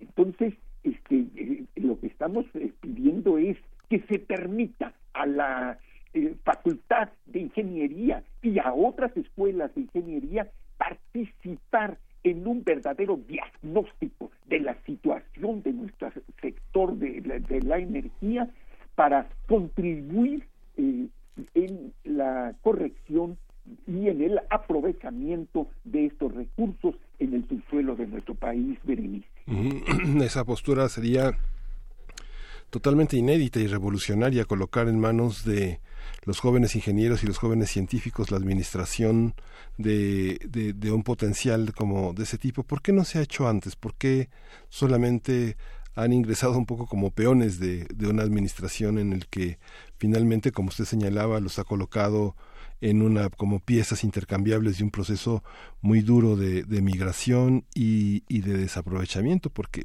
es lo que han dicho muchos ingenieros centripetados de, esta petrolera, que a dónde va un ingeniero de un ingeniero petrolero si queda fuera del sistema, ¿no?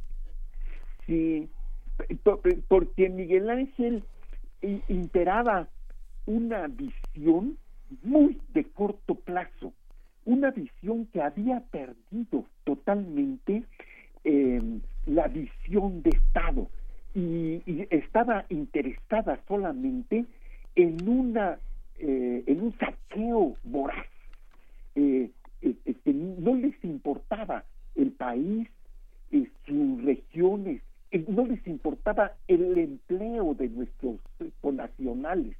Ese es el, el- el- la, la esa sería la explicación, el que se haya impuesto, el que haya dominado esa visión eh, solamente de los eh, negocios, de los negocios rápidos, del ingreso rápido de dólares.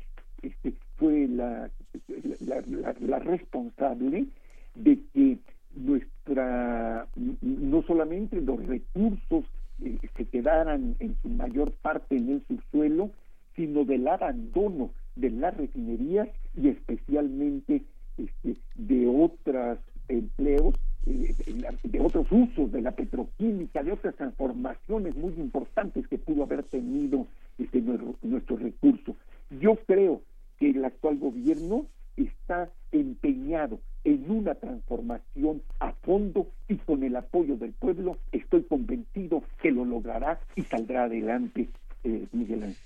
Doctor eh, Fabio Barbosa, estamos llegando a eh, pues 84 años, estamos llegando ya al 18 de marzo en, la próxima semana, en ocho días precisamente la nacionalización del petróleo, el aniversario número 84, eh, eh, la nacionalización en el año de 1936 con una discusión diferente eh, que nos lleva también a pensar en una cuestión de emergencia climática y de una transición energética que es precisamente eso, urgente, eh, necesaria y, amplia además en todos, en todos los sentidos.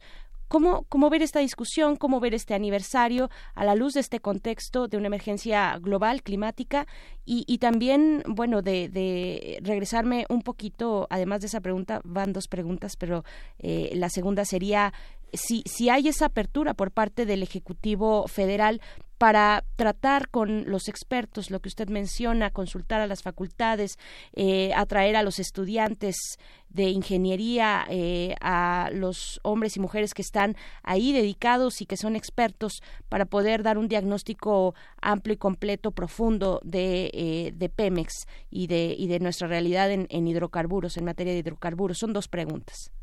Sí, Perdón. qué, complicado. yo creo que hay resistencias este, en, todos los ámbitos. Yo creo que el actual gobierno es un gobierno en el que están presentes en su interior eh, fuerzas eh, encontradas. Este, hay una lucha interna en el gobierno. Lo peor que pod podríamos hacer es eh, permanecer silenciosos solamente como espectadores. Yo creo que una discusión como esta que estamos abriendo y que esperamos ir profundizando eh, puede ir eh, convenciendo a nuestros amigos en el gobierno de la necesidad de esta apertura, este, de la necesidad de un cambio de gran profundidad, porque efectivamente este, eh, estamos en una crisis que tiene este aspecto eh, tan serio, tan delicado como el que usted ha eh, apuntado, Berenice. Uh -huh. Uh -huh.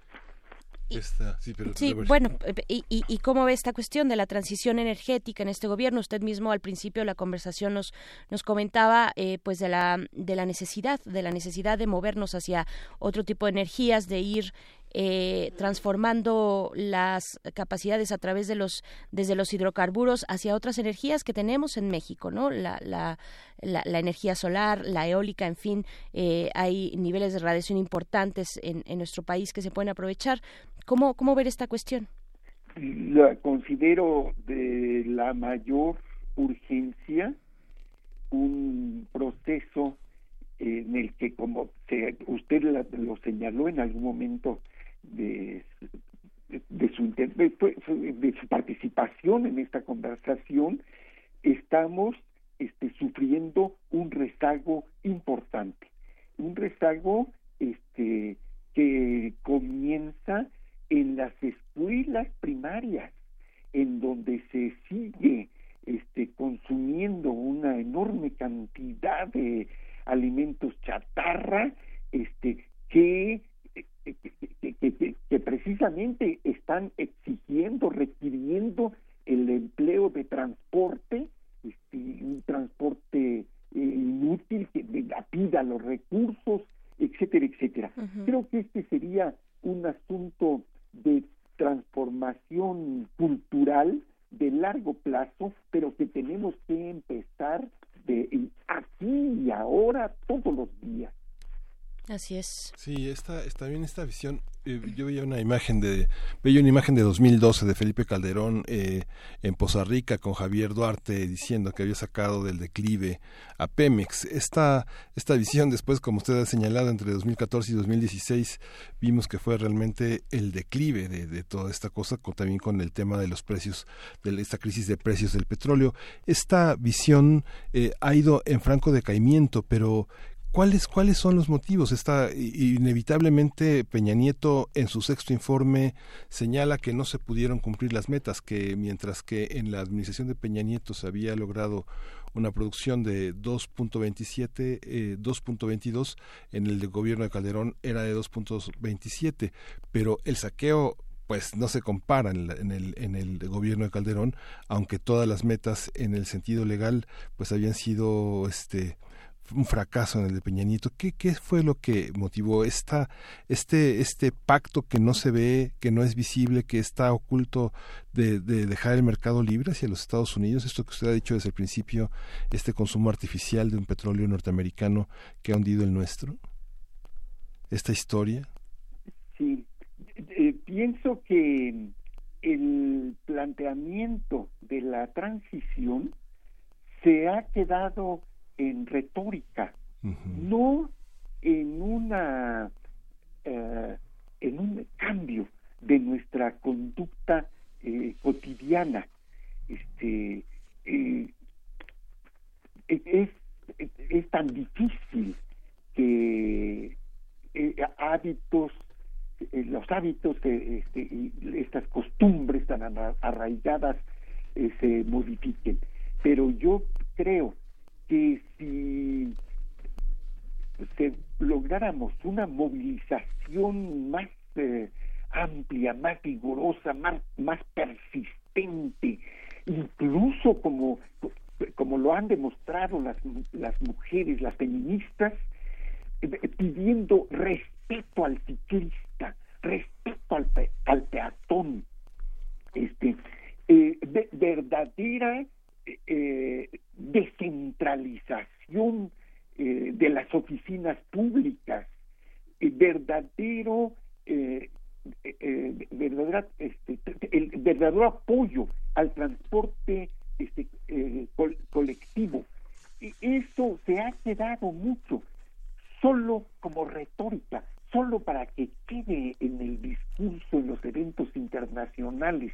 No logramos que se transforme en nuestra práctica diaria.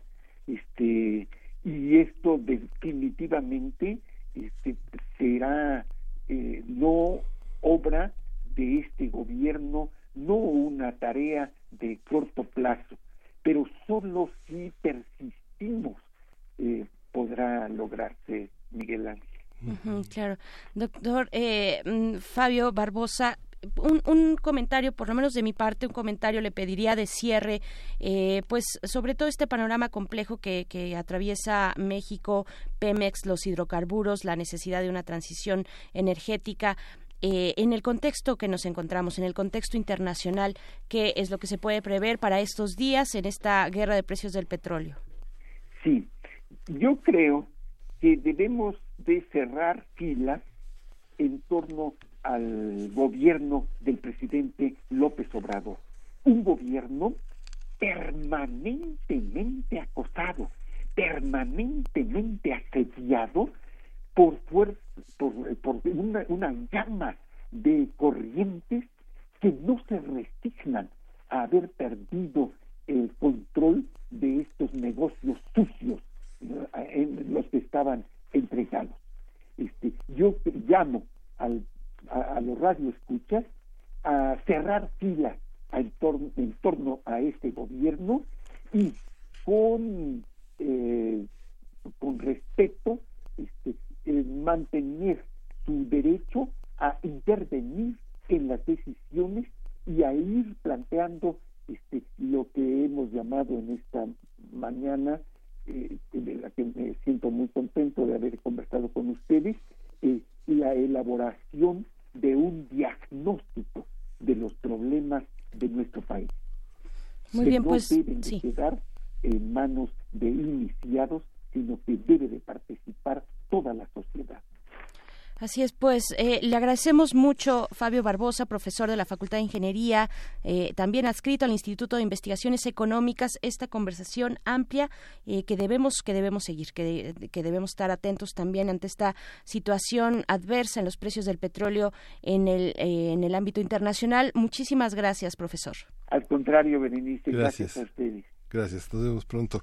Vamos a ir con música, vamos a escuchar de Tasia Reis, No sé, Radiño.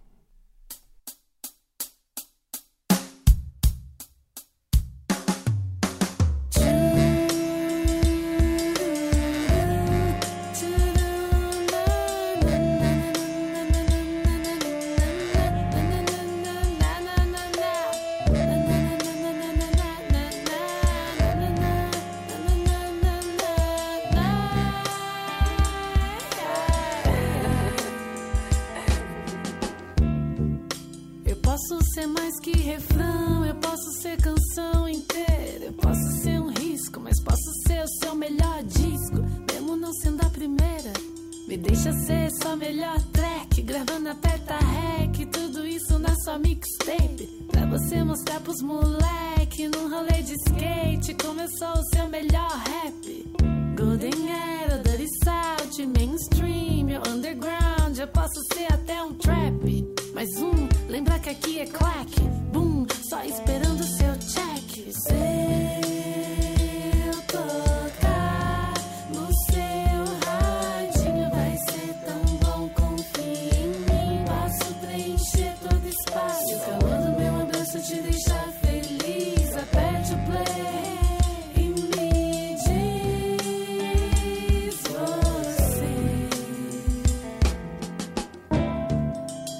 deixa ser seu tchururu no seu beat. Eu quero ser seu som, me bota no repeat. Esquece as beats, é como ser bom que você não divide.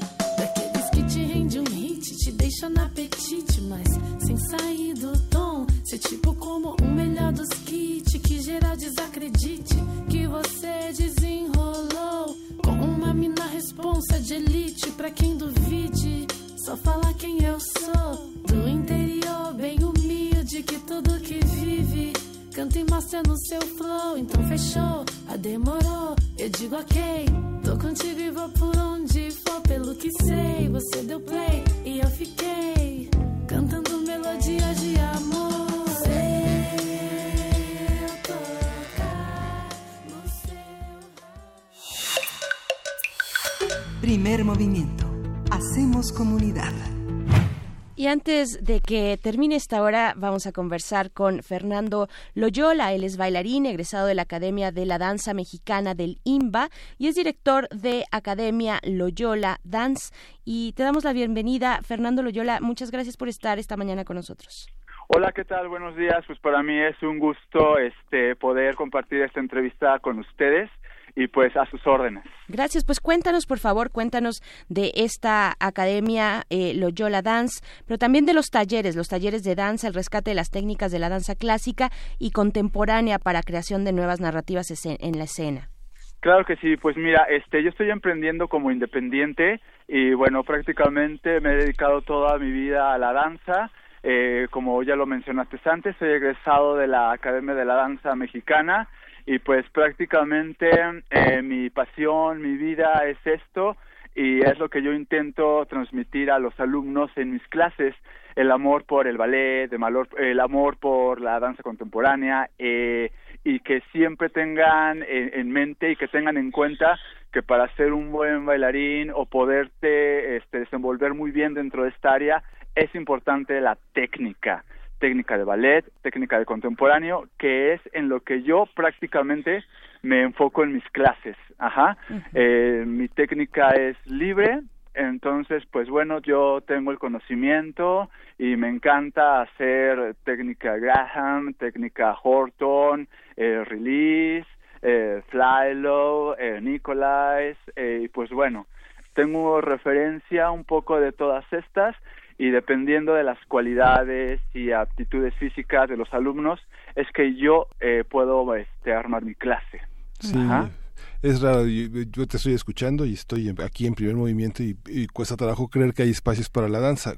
Eh, Estamos abriendo un espacio para la danza aquí en primer movimiento y también es extraño escuchar a un bailarín que se atreva a formar un, un espacio propio buscando nuevas narrativas y buscando que la enseñanza se configure también en pos de un montaje. Lo que van a hacer ahora, esta- estos ocho presagios de la conquista en el Códice Florentino, es parte de un trabajo que van a hacer con alumnos. Claro que sí. Este va a ser como el resultado eh, de, de, varios meses de trabajo. Uh, obviamente estoy trabajando con, con, gente nueva eh, en la cual yo yo yo yo, yo, yo procuro a- apresurar a- sin presionarlos tanto para encontrar un buen resultado para todo esto.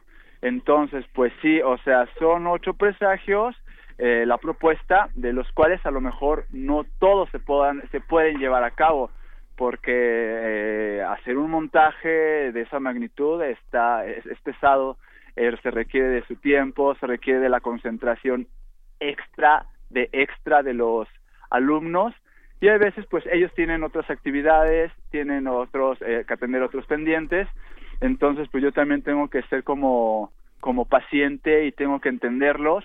Entonces, eh, si la idea son eh, un montaje acerca de estos presagios prehispánicos, tal vez no van a ser ocho, pero sí van a ser tres o cuatro, los cuales vamos a seleccionar minuciosamente. Eh, y, en base a estos cuatro seleccionados, eh, yo voy a ir este, desarrollando eh, secuencias de movimiento, eh, voy a armar un laboratorio con ellos, el laboratorio de movimiento y en base a todo esto vamos a ir armando toda una pieza coreográfica. Ajá.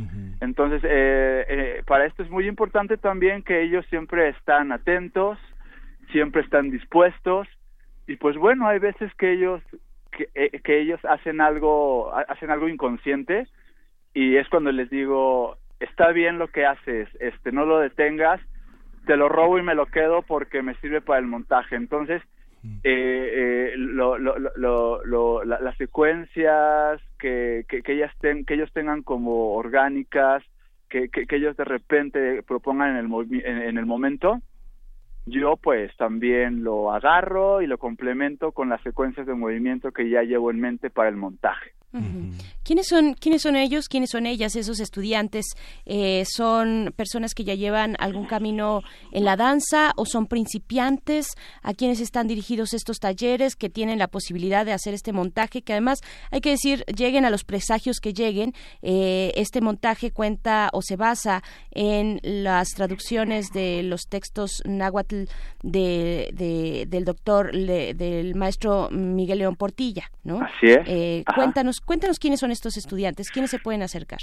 Pues mira, prácticamente son chicos de va, varios puntos, vienen de diferentes alcaldías. Eh, yo, yo estoy aquí ubicado en la delegación Benito Juárez. Eh, el taller, eh, la, la, clase, el grupo está abierto para para todo para todo público. sí, tomando en cuenta que que quieran que, que, que, tengan esta paciencia y este gusto y este amor por la danza. Quienes estén dispuestos a, a, a, a llegar y, y, estar una hora y media en trabajo rudo. Entonces te digo, son chicos que vienen de diferentes alcaldías, hay, unos son eh, aquí de colonias cercanas como Portales, hay, hay, hay gentes quienes vienen de, de, de Tláhuac, hay gentes que vienen de, de, de Iztacalco, entonces, pues bueno, este prácticamente eh, también por, por el horario de la clase es que a ellos se les hace es, es, un, es una oportunidad más que ellos puedan desplazar desplazarse de otros puntos a, a, este lugar donde yo doy clase por la facilidad del horario. Uh -huh. Hay una cosa interesante en nuestra universidad, en la UNAM, hay una, hay en la Escuela Nacional Preparatoria y en el Colegio de Ciencias y Humanidades. Perdón, el no colegio, el, te decía que en nuestra universidad, en la UNAM, hay, un, eh, hay una experiencia de lo dancístico y lo teatral justamente en los, eh, en, a esta edad que es tan importante en la, en la preparatoria. Pero esta experiencia con falsos aprendices a veces de la danza generan una, una puesta, una puesta crítica sobre todo esto que mencionabas al principio, las técnicas que hacen que una escuela de danza se defina, pero Claro. tener, tener cuerpos eh, no, no quisiera decir estrictamente amateur, sino gente que se ha formado en lo físico, desde los aeróbics hasta la yoga, este, pasando por el tai chi, tenerlos como posibles bailarines debe de ser una experiencia muy rica. Esta invitación a vivir la experiencia artística en un espacio comunitario y grupal, este, ¿qué resultados te ha dado? ¿Qué, qué experiencia? ¿Se queda gente contigo? ¿Gente que, que llega a comprometerse en proyectos eh, que, que sigue con hambre de seguir adelante? Claro que sí. Pues mira, la verdad es muy interesante y es muy gratificante ver eh, el avance de cada alumno dependiendo a, a, las cualidades o las o, las disciplinas que hayan que, hayan ejecutado antes. Ajá. Yo tengo un poco de todo. Tengo um, una chica que eh, egresó de de la de la Nacional de Folclore y por X o por Y circunstancias ya no continuó tengo otra que realmente es egresada de, de, de ahí de la Nacional, tengo otros chicos que están empezando que a lo mejor hicieron aeróbicos, a lo mejor hicieron este jazz. Entonces, eh, sí, eh, la verdad es que mm, son, son cuerpos muy diversos, son calidades muy diversas, pero es ahí donde está mi trabajo de poder homogeneizar para poder para poder llegar a, algo bonito, para poder llegar a algo que, con buen resultado, ajá.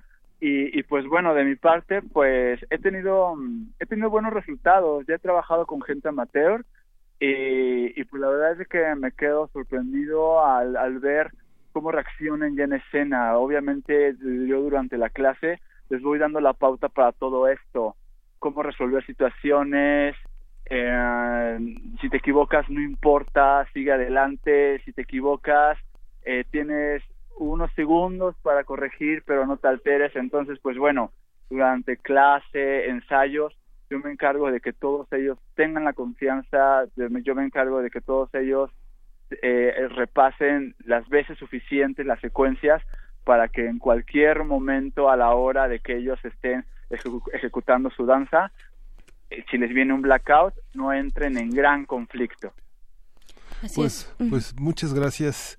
Eh, es eh, Academia Loyola Dance, un espacio que, pues, que es incluyente. Vamos a colocarlo en nuestras redes sociales. Te agradecemos muchísimo esta conversación y bueno, pues estaremos eh, a la espera de que en junio veamos los resultados de este trabajo y que nos compartas todas estas experiencias. Mientras tanto, bueno, nuestros radioescuchas pueden encontrar esta experiencia en redes sociales. Muchas gracias. No, muchas gracias a ustedes por la oportunidad de, pues, de, poder platicar, de, poder de poder contar un poco acerca de, lo que hago y pues será será un gusto poder poder compartir este eh, esta presentación que es como que, que es prácticas escénicas de ellos por así llamarlo y, y que y que ustedes nos puedan acompañar y que puedan también presenciar eh, eh, el, montaje de estos presagios. Sí, muchas pues gracias. Muchas gracias. Hasta pronto, eh, mm, maestro Fernando Loyola, bailarín egresado de la Academia de Danza Mexicana de Limba. Ahí están en nuestras redes sociales también más detalles. Hasta pronto. Claro que sí, cuídense mucho, que tengan excelente tarde. Gracias. Igualmente para ti. Vamos a ir con música, vamos a escuchar de Soda Stereo, Disco Eterno.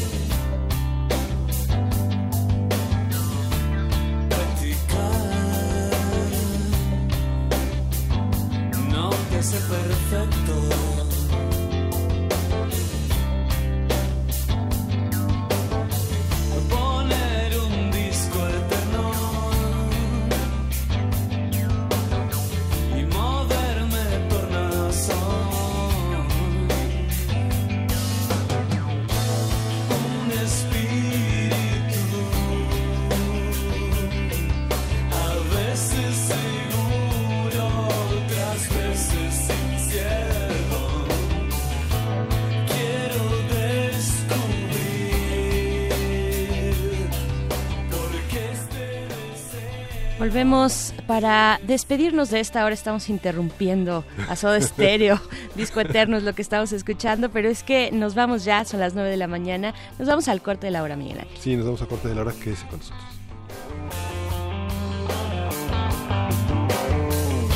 Entre los dos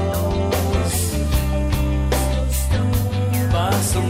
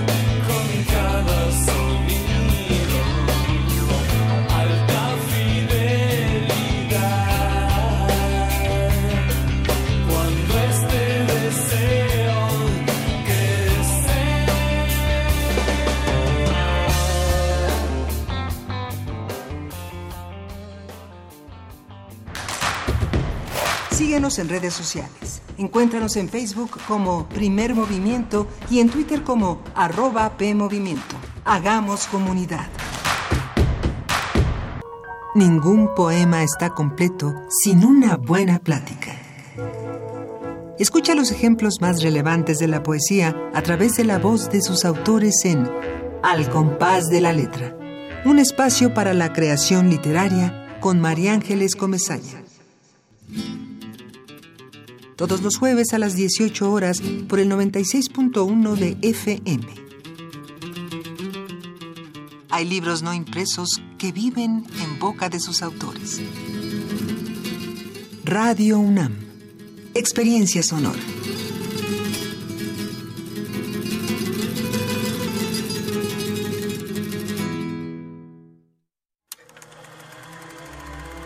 Desde Venecia, pasando por Cannes, hasta los premios Oscar, el cine iberoamericano está conquistando a los públicos más exigentes.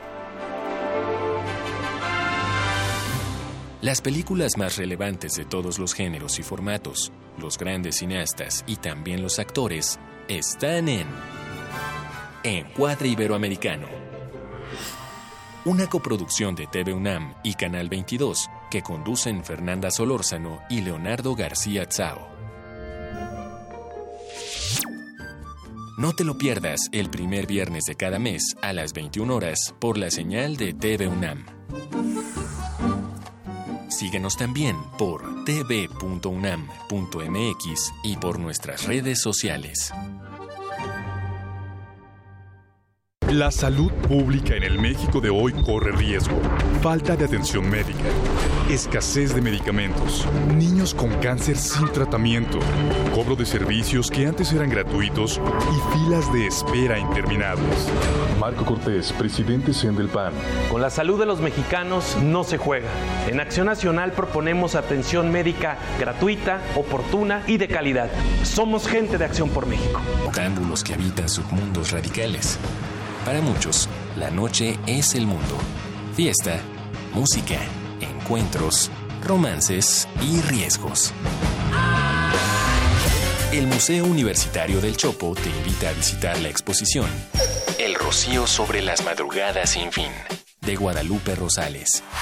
Un proyecto para desaprender y reaprender la realidad de la cultura mexicana en el este de Los Ángeles durante la década de los 90 hasta el 26 de abril en el Museo Universitario del Chopo.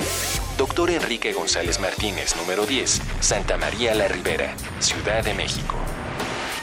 Visita www.chopo.unam.mx.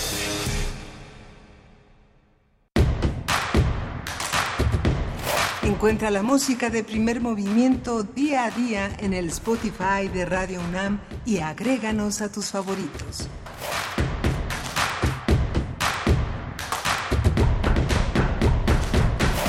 Bienvenidos una vez más, bienvenidas. Estamos de vuelta aquí en primer movimiento después del corte. Son las nueve con cinco minutos de la mañana y pues volvemos con todavía una hora por delante. Bienvenidos y gracias por continuar en sintonía en el 96.1 de FM. Miguel Ángel Quemain, estábamos hablando de danza antes de irnos al corte.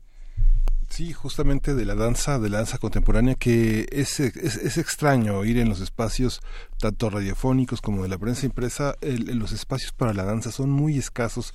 Prácticamente los coreógrafos, los bailarines se quejan de la poca apreciación dancística que hay entre nosotros, de pocos espacios para hacerlo. Hay un trabajo que no ha fructificado, se han hecho revistas importantes, con colaboraciones importantes. Tenemos un Centro Nacional de Investigación de la Danza con investigaciones, investigadores que se han dedicado a, tratar de buscar, de, que, de, resguardar el patrimonio a través de testimonios, de entrevistas que han hecho con los grandes coreógrafos, desde Ana Mérida hasta Guillermina Bravo, la maestra Rosana Filomarino, pero todavía queda mucho, queda mucho por hacer y justamente en los espacios universitarios tenemos una gran escuela, una gran práctica teatral en la UNAM, pero sí hace falta una práctica coreográfica mucho más importante. Tenemos el, el, ballet de la universidad que fundó Gloria Contreras y que continúa en nuestra universidad, donde muchos universitarios han iniciado sus prácticas, pero generalmente las escuelas son son duras, son rigurosas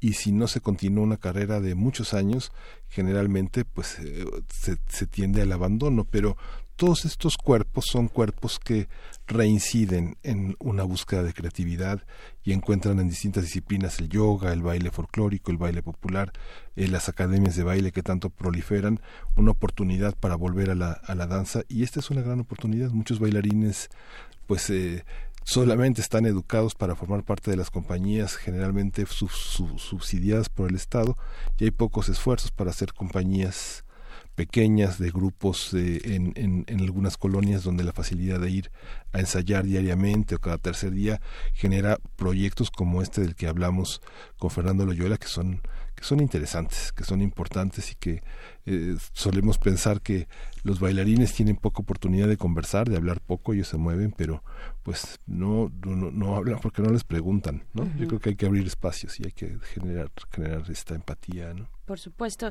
Ahora que conversábamos con Fernando Loyola, este bailarín egresado de la Academia de Danza Mexicana, que nos invitaba a los talleres que se imparten en, en su academia. Ahí están los eh, datos, toda la información en nuestras redes sociales, pero él hacía una mención, mención de las distintas técnicas de la danza, de la Graham, de la Hawkins, eh, de la Duncan, creo que mencionó por ahí, bueno, de los distintos estilos de danza, las técnicas, perdón, las técnicas de danza, yo pensaba en, un, y les quiero hacer una recomendación eh, literaria, de una periodista, mm, una gran periodista mexicana, Alma Guillermo Prieto. Mm. Ya lo habíamos comentado por acá, Ah, el sí, título de. La Habana en, el espejo, La Habana en el espejo, que edita eh, literatura Random House eh, de Alma Guillermo Prieto, y precisamente ahí se hace el contraste en los años 70 en los años 60, 70 aproximadamente, el contraste entre las distintas escuelas de danza, por ejemplo, de Nueva York, muy puntualmente, donde hay una exploración eh, a voluntad prácticamente del estilo corporal de los de las y los bailarines y, y, bueno, la protagonista se mueve de ese espacio de Nueva York hacia La Habana, es invitada para llevar ciertas técnicas de danza a las academias, a la academia de danza, se mueve si no hay detrás una justificación, nada se mueve y también incluso los cuerpos, los cuerpos en ese contexto en el que nos retrata Alma Guillermo Prieto no se mueven si no hay detrás una jus- justificación de utilidad social, ¿no? Sí. si no va a, a servir, a tener una utilidad, un, un, un servicio a la, a la comunidad y entonces se pone en entredicho pues las danzas de estilo más libre, a voluntad que se están eh, viendo más experimentales en, en latitudes y en lugares como Estados Unidos, particularmente Nueva York, con el contraste de un espacio como La Habana, ¿no? que está regido por estas eh, pues por estas pautas sociales. Eh, entonces, bueno, ahí está la recomendación, La Habana en el espejo, fantástico, de verdad, este, esta obra, este libro Quedaste de Alma Quedé de prestártelo, te lo voy a traer ya. Algo que se que me quedó en el, en el tintero con Fabio Barbosa fue este desarrollo de las grandes ciudades petroleras. Eh, ha, ha sido una parte también importante, ¿no? Hay este, tenemos una ciudad petrolera, ahí te la dejamos, haz con ella lo que quieras, ¿no? Este, han sido, este, francamente espacios de corrupción, de, de, de una, una gran corrupción en términos de eh, hacer a un lado también el desarrollo local, eh, es cuando se apagan las ciudades petroleras cuando se han apagado lo que dejan es una estela de, de miseria, redes de prostitución, de drogas eh, muy importantes. Es, es eh, importante señalarlo porque es parte de este combate en esta visión social en la que Fabio Barbosa proponía también pensar la, el, petróleo de otra manera. Uno ve, por ejemplo, incluso en México, las industrias, eh, no sé, como Renault, Renault como Daimler, Daimler, como Bayer, en la que en las grandes ciudades eh, europeas llegan a cambiar todo el panorama de una ciudad, fundan una ciudad, pero esa ciudad tiene un centro de exposiciones, una enorme biblioteca, una orquesta, una compañía de teatro. Y vemos que en las ciudades petroleras tenemos grandes bares, grandes discotecas, grandes cantinas, grandes restaurantes, grandes parrilladas, pero no hay nada, no hay nada para la gente, no hay nada en la que se, la, la gente pueda apropiarse de sus propias danzas, de su música, de sus festividades, todo es arrollado por el oro negro, ¿no? Y esto lo hemos testimoniado en mucha de la literatura mexicana, desde Rafael Ramírez Heredia hasta Gerardo de la Torre, todo está implícito ahí, ¿no? Ahí, ahí están el oro negro que es un venero del diablo, como decía López Velarde, ¿no? Por supuesto. Es que también son espacios de, eh, de personajes itinerantes, ¿no? De personajes itinerantes que van a la plataforma o a los distintos lugares, no solamente las plataformas, pero van de distintos lugares de la República hacia esos espacios que finalmente generan una especie de periferia, aunque no estén en la periferia de nada, pero son en sí mismos eh, espacios de periferia. Creo que es interesante también analizar eh, cómo, cómo se construyen las dinámicas sociales en estos lugares donde el centro, el centro lo constituye pues el petróleo la extracción del petróleo. Vamos, vámonos ya a hacer eh, lo que corresponde, que es la poesía necesaria de este día. Y después vamos a estar conversando con la doctora María Elisa Velázquez Gutiérrez, investigadora del INA, eh, acerca de la tercera raíz en el censo 2020. Pero antes vamos con la poesía necesaria. Primer movimiento. Hacemos comunidad. Es hora de Poesía necesaria. Hoy vamos a recuperar algunas de las lecturas de la antología del modernismo mexicano 1884-1921 que introdujo, seleccionó y anotó José Emilio Pacheco en una edición que ahora propone Ediciones Era junto con el Colegio Nacional y toca el turno a Luis G. Urbina, que fue un poeta que nació el 8 de febrero del 64, de 1864 y murió en Madrid el 18 de noviembre de 1934.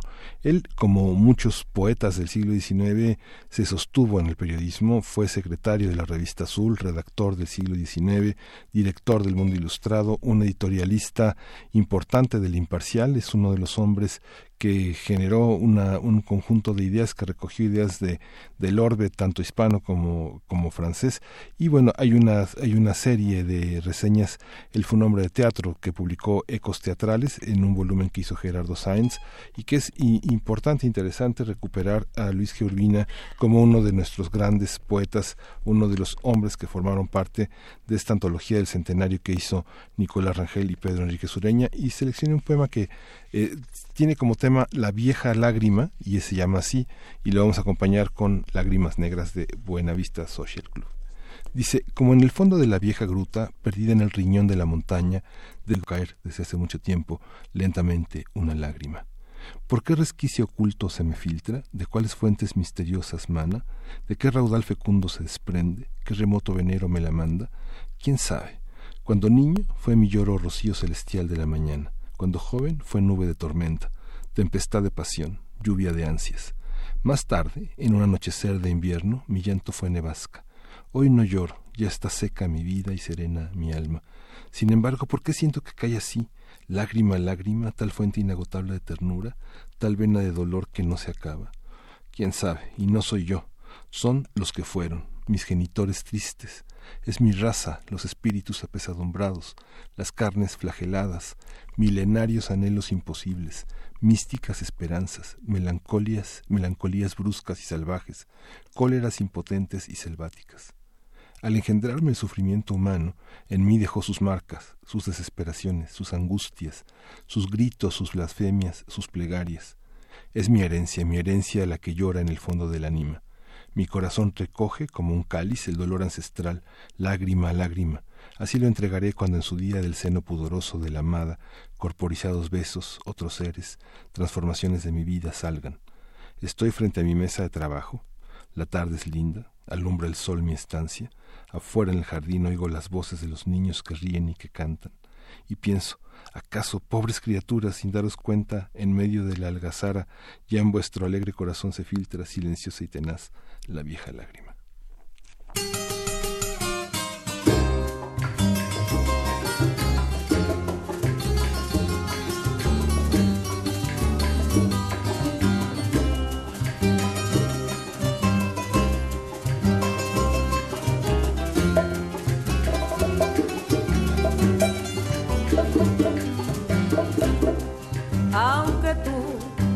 Echado en el abandono, aunque ya has muerto todas mis ilusiones. En vez de maldecirte con justo encono, en mis sueños te colmo, en mis sueños te colmo de bendiciones.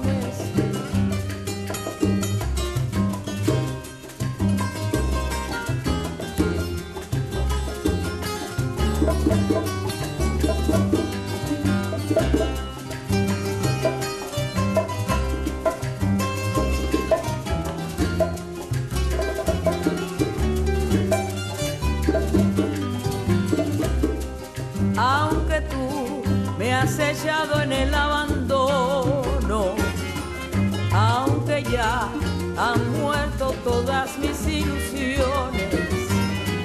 En vez de maldecirte con justo encono, en mis sueños te colmo, en mis sueños te colmo de bendiciones. Sufro la inmensa pena de tu extravío. Siento el dolor profundo de tu partida y lloro sin que sepas que el llanto mío tiene lágrimas negras, tiene lágrimas negras como mi vida.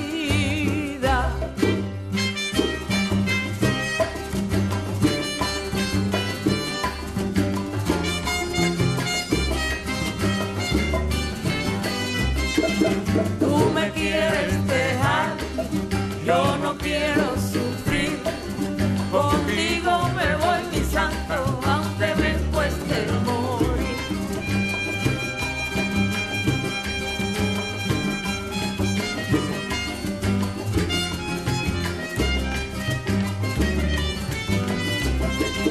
Tú me quieres dejar, yo no quiero sufrir. Contigo me voy, mi santo,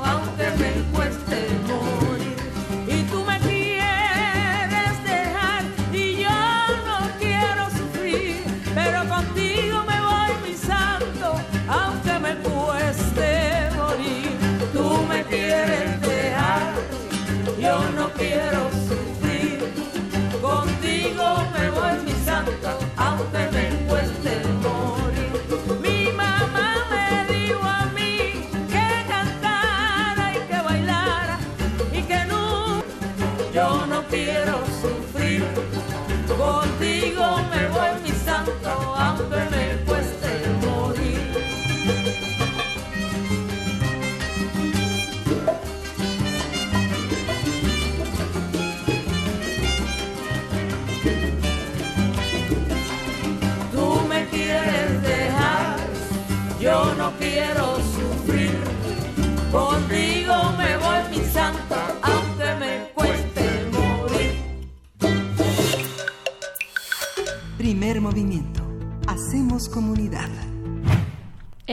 pasado, en febrero, eh, se inauguró, se inauguró la exposición temporal Tic Tac Cambio Climático es ahora en el Museo de Memoria y Tolerancia y para hablar de esta exposición, de su relevancia e invitarles también a, todos ustedes, también a las actividades en general del Museo de Memoria y Tolerancia, se encuentra con nosotros en la línea Adam Fajardo, quien es director académico de este museo. Adam, muy buenos días, te saludamos en cabina, Miguel Ángel Quemain y Berenice Camacho, ¿cómo estás? Hola Bernice, hola Miguel Ángel, hola a todos los que escuchas de primer movimiento, buenos días, ¿cómo les va? Hola, hola Adán. Hay muchas actividades académicas que eh, con el que tienen acceso gratuito previo registro, porque el museo tiene un costo, pero esta manera de, de colocar las actividades académicas es una manera de introducirnos a una lectura compleja y muy rica del museo. A ver, cuéntanos cómo, cómo va esto. Sí, mira, eh, la, el museo es una asociación civil y por una cuestión de sustentabilidad cobramos las exhibiciones eh, temporales igual que la exhibición permanente. Es un costo muy accesible, 15 pesos para todos los estudiantes, 30 pesos para el público en general. Y eh, dentro del marco de esta exhibición temporal, eh, el museo tiene un programa académico que se realiza a través del centro educativo. Todas las actividades son gratuitas y abiertas al público. Tenemos a profesores eh, relevantes de, ese ámbito y también hemos hecho un cruce, por ejemplo, en el mes de marzo entre cuestiones eh, de género con cambio climático, lo cual es una intención de, proponer formas diferentes de abordar el problema y, soluciones también diferentes a las que hasta ahora hemos estado buscando. Eh, la exhibición de cambio climático es una exhibición como nunca antes había hecho el museo en términos de inversión y también saliéndonos un poquito de eh, lo que hubiera, se hubiera pensado en un museo típico de memoria o tolerancia, ¿no? El cambio climático hoy es el reto más grande que, que enfrenta la humanidad. Eh, es un problema eh, y una situación que nos toca a todos Por ejemplo, a veces es complicado hacerle entender a las personas que visitan el museo sobre lo acaecido durante el holocausto que parece lejano en términos geográficos y eh, temporales, pero el cambio climático es hoy y es una crisis y nos va a tocar a todos y nos está tocando a todos, queramos o no. Basta prender la televisión, escuchar el radio. Eh, las noticias están llenas de cuestiones que tienen que ver con este tema claro, es muy interesante lo que nos plantea Adán Fajardo, el género y el cambio climático y en general el cambio climático, pero quisiera detenerme un poco ahí. Fíjate que hace unos momentos, bueno, estábamos platicando acerca de esta guerra de los precios del petróleo, de cómo está México en el uso de los hidrocarburos, este impulso que ha dado eh, el Ejecutivo Federal hacia ese sector eh, para, para brindar energía a, a, todo, a todo el país, en fin, todas estas cuestiones. Y yo pensaba, y yo pensaba en el transporte, en, transportes distintos, en, transportes limpios, y pensaba, por supuesto, en el uso de la bicicleta, que ha representado un transporte eh, que, que, dota de autonomía a quien lo usa y a, quien sea, eh, personas mayores, eh, niños, niñas, mujeres, hombres, en fin, pero para el caso de las mujeres también se ha convertido en una opción más segura incluso de transporte público, de movilizarse en las ciudades, en los espacios, de llegar, incluso hay talleres eh, que ya desde hace un tiempo se están dando, talleres para poder eh, eh, reparar las bicicletas, talleres solamente para mujeres, en fin, ¿cuáles son todas estas perspectivas, estas posibilidades que, hables, que abre esta exposición temporal en el Museo de Memoria y Tolerancia? Bueno, la exhibición eh, trabaja en tres ejes, por así decirlo. Uno es dar información eh, pertinente, veraz y relevante, ¿no? ¿Qué es el cambio climático? ¿Por qué está sucediendo? Eh, ¿Cómo nos afecta? Y todo esto lo podemos ver, por ejemplo, en las salas de ciencia e impactos, ¿no? Por ejemplo, ¿qué es el efecto invernadero? ¿Cuál es la diferencia entre clima y cuál es la diferencia en estado del tiempo? ¿Y por qué es tan importante que pensemos que 1.5 grados o 2 grados todo el tiempo de hasta 20 grados pudiera ser quizá normal, ¿no? Eh, ¿qué, ¿Cuáles son los gases o cuáles son los productos que eh, más tiempo tardan en degradarse o en eh, abandonar la atmósfera terrestre y cómo ello va modificando ecosistemas, el propio clima, cómo nuestro propio consumo, y eso se ve en una sala que es específicamente sobre ello, cómo el consumo de los seres humanos, de las personas, así uno a uno, eh, define también eh, para la industria de alguna manera lo que produce y lo que cuesta, no en lo que nos lo venden, sino lo que le cuesta al planeta. Por ejemplo, tenemos dos instalaciones, una que habla sobre eh, una hamburguesa, o sea, puede parecer eh, pequeño y, los, y unos jeans, y qué implica ello en términos de producción agrícola, qué implica ello en términos de producción ganadera, qué implica en términos de deforestación o cambio de uso de suelo en el sentido de eh, perder bosques y selvas para tener ahora pastizales para el ganado, eh, qué implica, por ejemplo, los jeans en torno a los cultivos, pero también al agua, eh, en términos de contaminación y en términos de teñir o desteñir eh, unos jeans, y cuánto cuesta ello también en el contexto de más consumo, más consumo, más consumo. Quiero unos jeans nuevos cada semana, quiero unos jeans nuevos en lugar de una vez al año o una vez cada que se me desgasten, cada vez que lanzan una nueva colección. Eh, ¿Cuánto estoy consumiendo y cómo lo estoy haciendo? ¿Cuántos vuelos estoy, estoy teniendo al año? ¿Cuánto me estoy desplazando? Hablando un poco de las bicicletas y esta cuestión de movilidad. Vamos, el impacto que tiene una bicicleta es mínimo si lo contrastas contra, por ejemplo, un carro ocho cilindros. Eh, y en México también hay transportes de opciones eh, transportes más o menos limpios. No tenemos el corredor de cero emisiones en la Ciudad de México del, del, del trolebús, por ejemplo. Claro. Eh, pues bueno, esta, esta exposición es una exposición temporal. Eh, ¿Hasta cuándo la podremos disfrutar? Para que después también nos cuentes de otras, eh, de los talleres, de los cursos, de, en fin, la oferta que tiene el Museo de Memoria y Tolerancia. Esta exhibición va a estar eh, hasta noviembre de este año y después la idea es que la, la muestra itinere por eh, varios lugares de la República. Eh, tentativamente, por ejemplo, podría estar quizá en Jalisco, Yucatán y también en algunos de los polos eh, pues de regionales donde pudiera haber conferencias sobre cambio climático, cuestiones de esta naturaleza. eh, y bueno, pues vengan a visitarnos, estamos abiertos, la exhibición temporal igual que el museo, de martes a viernes de 9 a 6 y sábados y domingos de 10 a 7 de la tarde. Este, este registro de las actividades académicas en los talleres eh, están dirigidos a todo el público o hay un público específico? Eh, Miguel Ángel está abierto a todo el público. el, museo intenta y logra ser lo más democrático posible. Eh, pueden ir, o sea, de alguna manera quizá lo, lo el límite sería eh, que tienen que saber eh, leer y escribir porque a veces hay materiales que, se necesitan eh, pues leer o, cosas por el estilo, pero fuera de eso cualquier persona puede ir. A mí me ha tocado ser profesor en el centro educativo y, por ejemplo, he tenido desde los alumnos de doctorado que piensan que el, el curso tiene suficiente especialización como para que ellos aprendan algo, o la señora que vive alrededor del museo y que considera que debe continuar en su educación y pues está ahí sentada viendo qué aprende. Entonces, eh, es muy, muy democrática esa, esa área del museo, del centro educativo.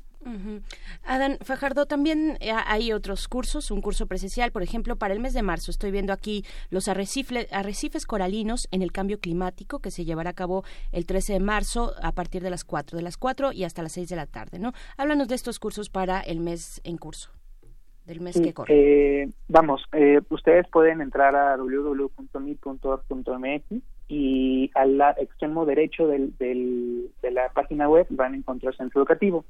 El centro educativo tiene cursos presenciales, si no me equivoco, este mes tenemos alrededor de 30 actividades, son mm, cinco actividades cada día de la semana, inclusive los domingos. Tenemos un cine debate eh, y cada curso tiene un, más o menos cuatro sesiones de dos horas cada uno. Eh, para llegar a ese curso hay que eh, registrarse previamente. Tenemos una política donde, pues, si se nos llena el aula, ya no cabe, no cabe nadie más, pues ya no, no pueden entrar. Pero eh, hay cursos con cupos de hasta 192 personas, entonces, pues, es amplio.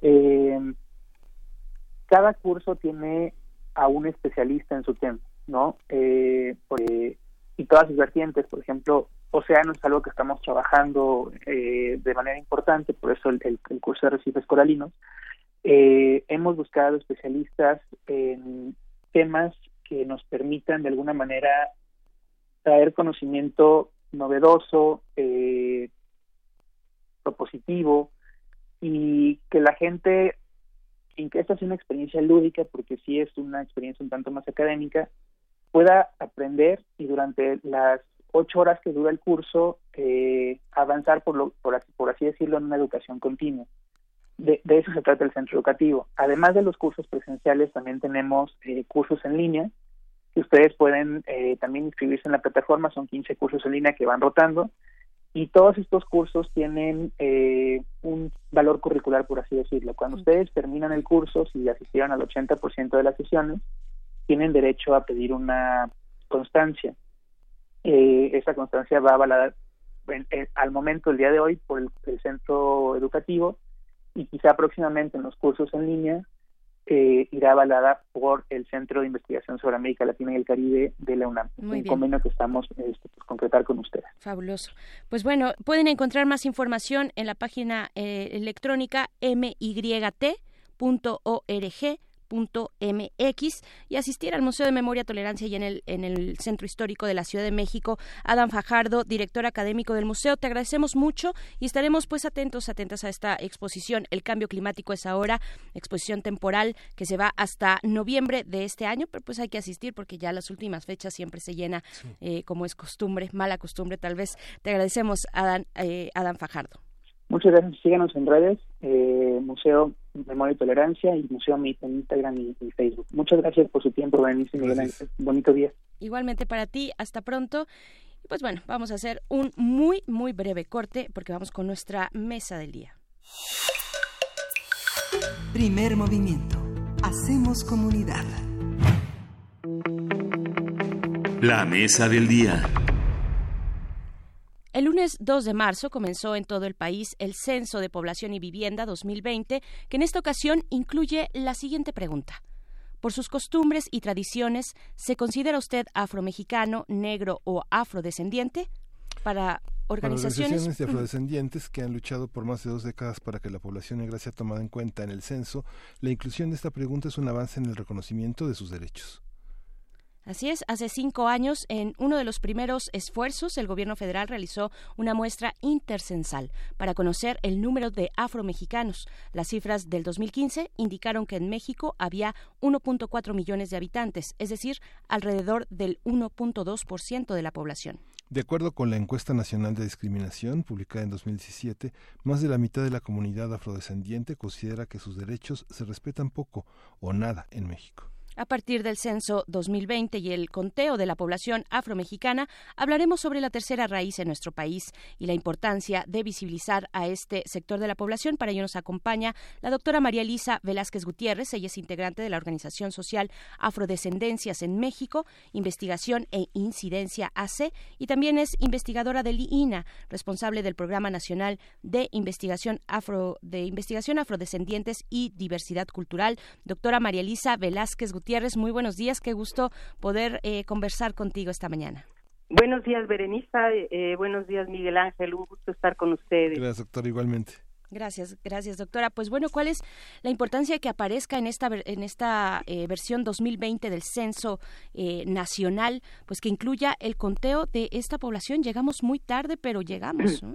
Exacto. Bueno, es un hecho histórico de, eh, que por primera vez a nivel nacional existe una pregunta de autoadscripción para los afromexicanos, afrodescendientes o también conocidos como negros, que por cierto no han sido la tercera raíz en México. En la época colonial eh, muchas veces fueron la segunda raíz, o sea, hubo más africanos y afrodescendientes que españoles y eh, en algunas zonas fueron la primera raíz.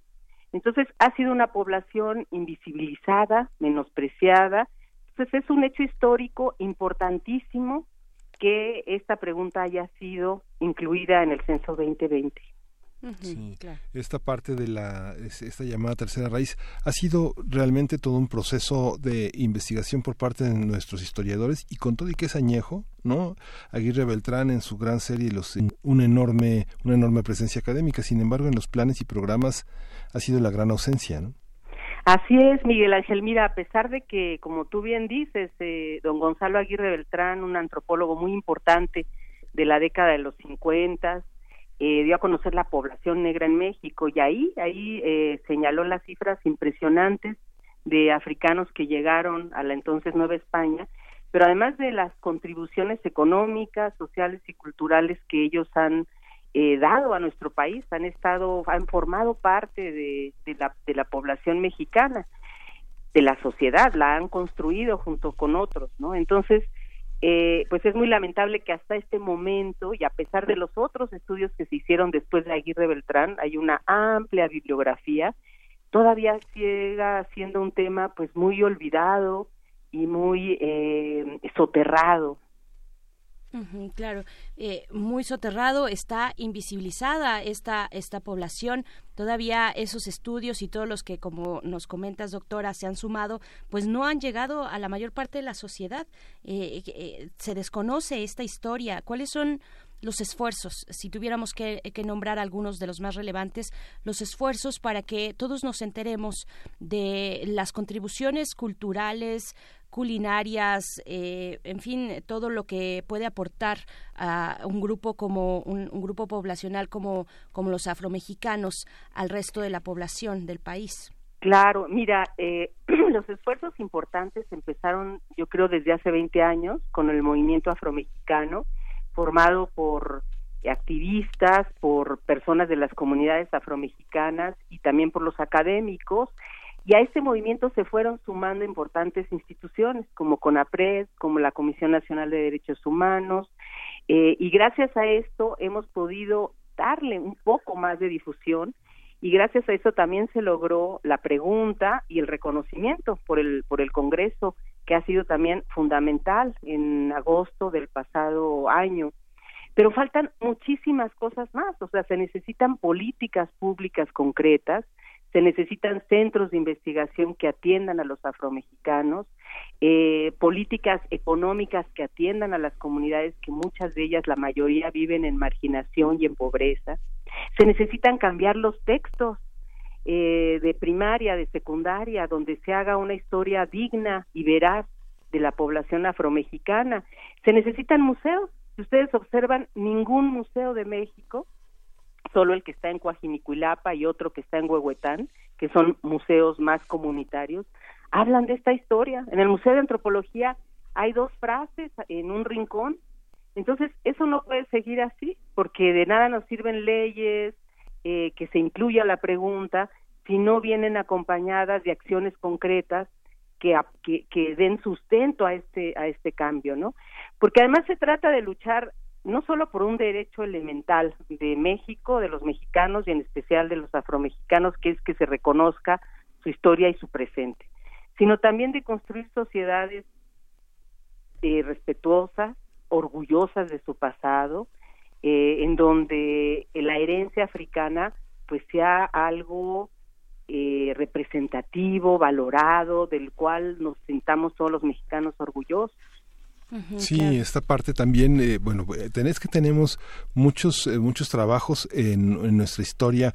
Digo, quienes cursamos la, la, preparatoria, el CCH, Gonzalo Aguirre Beltrán fue una clave importantísima para entender todo este proceso y sigue teniendo una enorme presencia. Todavía uno sigue encontrando gran parte de su bibliografía eh, en, en las librerías de viejo, porque ha sido tan amplia, tan, tan, tan generalizante que ha sido difícil su reedición por la Universidad Veracruzana. Pero tenemos otros trabajos que me permito recomendar, El espejo, en el espejo haitiano, justamente los indios del Bajío y el colapso del orden colonial en América Latina de Luis Fernando Granados, que es uno, se cortó la comunicación, que es uno de los grandes, grandes trabajos. Y en el Fondo de Cultura Económica está este gran trabajo de Antonio García de León sobre Veracruz, que justamente relata toda esta, toda esta negritud que, que, que, este, que irradia hacia todo el país en esta tercera raíz, ¿no? sí, sí, podemos eh, seguirnos con las recomendaciones en lo que eh, logramos contactar de nuevo a la doctora María Elisa Velázquez. Yo tengo, ah, pues estábamos recomendando algunos, eh, pues algunos libros desde distintos aspectos. Ahora que mencionabas, doctora, a, a, Conapred, aquellos años me refiero a 2012 cuando se publica este libro que, que está a tu nombre, en tu autoría y también de la doctora Gabriela Iturralde Nieto, Afrodescendientes en México una historia de silencio y discriminación. Está este y también que son materiales, digamos, de divulgación, ¿no? En contra de la discriminación de esta población. Tengo por aquí también el Centro Histórico de la Ciudad de México, sitio de memoria de la esclavitud y las poblaciones africanas y afrodescendientes. Eh, tengo estos dos eh, volúmenes y, y, bueno, también yo quisiera preguntar, ahora que mencionabas, doctora, a Coajinicuilapa, en Guerrero, ¿qué, ¿qué significa este lugar pero también cuando pensamos en, en, población afromexicana, pensamos en Guerrero, pensamos en, en Veracruz, pero hay otros lugares de la República donde también hay una presencia que es todavía más invisibilizada. Empecemos por Coajinicuilapa.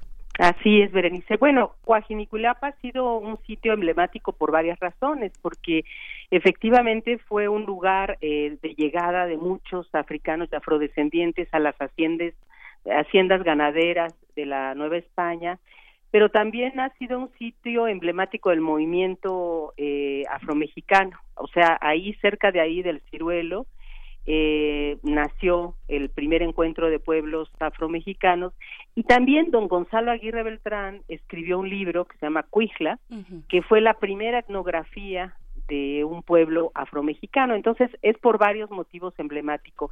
Pero como tú bien dices, no es el único lugar. Hay muchísimos lugares eh, donde hay afromexicanos, hay lugares en donde están reconocidos por ellos mismos, que es Veracruz, que es la Costa Chica de Guerrero y Oaxaca, también los Mascogos de Coahuila, que tienen una historia distinta, pero hay muchísimos afromexicanos en Guanajuato, en Nuevo León, en Zacatecas, en Tabasco, en Yucatán, porque las poblaciones afrodescendientes durante la época colonial llegaron al todo el territorio novohispano, o sea, estuvieron eh, en, las, en las minas, en las haciendas cañeras, en los obrajes, en los distintos oficios, en el trabajo de, lo, de los hogares, en fin, desarrollaron muchísimas actividades. Y también me parece importante señalar que han llegado otras migraciones de africanos y afrodescendientes. Últimamente, en los años 70 hubo una migración y pues en los últimos años estamos viendo que llegan muchas migraciones, eh, lamentablemente también enfrentando situaciones de racismo y de discriminación en nuestras fronteras, que también tenemos que considerar con estas nuevas generaciones de afromexicanos. Los mascogos de Coahuila. Estoy revisando, estoy consultando este libro Afrodescendientes en México, que, que hablan, eh, que, que em, resguardan la lengua hablada por estos mascogos. Se conoce como afroseminol. Es un creolé inglés con palabras derivadas del eh, gulag, lengua, lengua, hablada en las islas costeras de Carolina y Georgia en los, eh, y Georgia en los Estados Unidos. Exactamente, este es un grupo muy, muy poco estudiado. Son eh, personas esclavizadas que llegaron a mediados del siglo XIX huyendo de la esclavitud. México ya había, eh, se había hecho la abolición de la esclavitud y Benito Juárez les otorgó tierras en Musquis eh, y ahí se establecieron como, como el grupo de los mascogos y tenían efectivamente un idioma que ya está prácticamente perdido es una lástima, muy poco registrado por los investigadores y bueno, también tienen un bagaje cultural muy interesante combinado con eh, las tradiciones de los esclavizados afrodescendientes y los seminoles.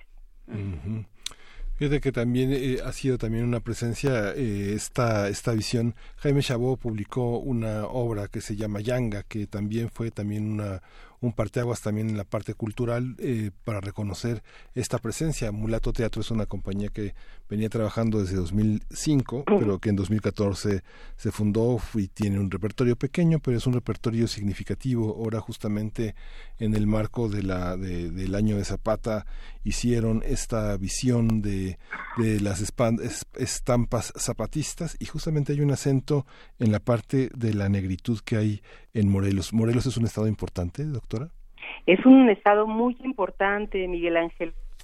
Eh, eh, además de, de Yanga, pues hay muchos héroes anónimos, ¿no? O muchas, no sé si decirles héroes, pero mucha gente notable que participó en distintos movimientos, pues tenían una herencia afrodescendiente importantísima que ha reconocido los biógrafos más importantes de Zapata.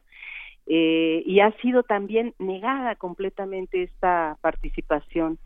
Eh, Yanga, claro que es importantísimo, fue un personaje clave, también muy poco conocido en la historia de México, pero hay otros, hay otros que han aportado cosas fundamentales. Bueno, Vicente Guerrero fue el segundo presidente de México, con él eh, se abolió la esclavitud, eh, y así también mujeres que puede ser que no tengan renombres, pero que nosotros las hemos sacado de los archivos y hemos eh, las hemos visto luchando por la libertad de sus hijos, luchando por mejores condiciones de vida y construyendo lo que ahora es México.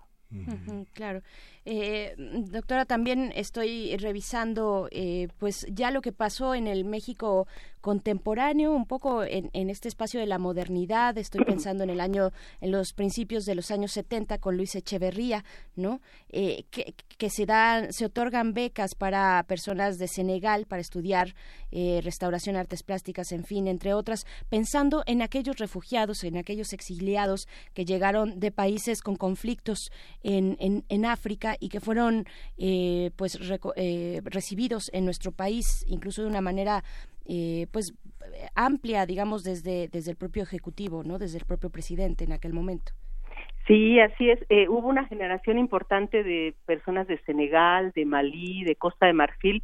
No venían como refugiados, ellos eran estudiantes eh, y le interesaba mucho al entonces presidente de Senegal, Senghor, eh, formar africanos especialistas en distintos temas y ellos vinieron muchos de ellos a estudiar arquitectura, restauración, museografía y, y, bueno, hicieron una labor muy importante. Algunos se quedaron en México, formaron familias, otras regresaron a trabajar a su país.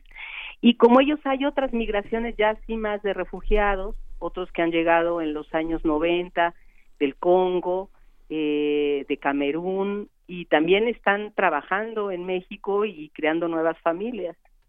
claro. Y bueno, hablando de este censo 2020, pues eh, cómo cómo cómo fue eh, eh, aparece esta esta pregunta, ¿no? Si se considera usted afromexicano, negro o afrodescendiente, llegamos apenas en el 2020 a considerar a poblaciones que han estado ahí, que han formado parte de nuestra historia, que han construido este país igualmente. ¿Qué decir de, esto, de esta de la relevancia y de lo que se espera que arroje también este censo 2020, ¿no? ¿Qué, qué números tenemos ahorita y hacia dónde podríamos proyectarnos con el censo?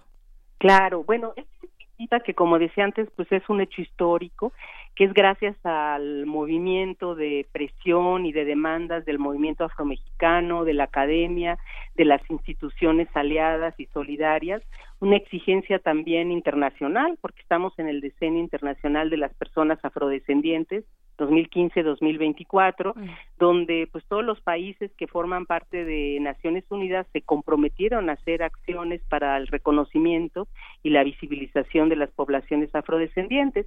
Entonces, confiamos que esta pregunta eh, logre eh, que más personas se reconozcan como, afrodescendientes, pero también sabemos de las limitaciones, porque no ha habido una campaña eh, donde explique qué es ser afromexicano, qué es ser negro, qué es ser afrodescendiente. Y es muy difícil que un tema que ha sido menospreciado, callado, silenciado, no por años, no por décadas, sino por siglos, de repente tenga una respuesta. Entonces es muy difícil que la sociedad que no conoce este tema, que no conoce la historia, de repente diga sí soy afrodescendiente o sí soy afromexicano. Entonces sabemos de esas limitaciones, eh, habíamos luchado y el compromiso era que eh, el Estado, el gobierno mexicano tuviera una acción más eh, directa en la difusión de la campaña de Ser Afro. Se hizo una campaña con CONAPRED, con varias instituciones, eh, con las organizaciones sociales, pero desde mi punto de vista no es suficiente, por supuesto. Yo no he visto ningún espectacular, no he visto campañas importantes y creo que va a tener muchas limitaciones la pregunta. Nosotros estamos trabajando desde las organizaciones sociales tratando de dar a conocer, pero es muy complicado trabajar este tema pues solo con algunas personas que estamos impulsando esto. Entonces sí creo que va a tener limitaciones, pero va a empezar a ser una guía. El solo hecho de hacer la pregunta a todos los mexicanos, encuestadores no hacen la pregunta o, la hacen mal.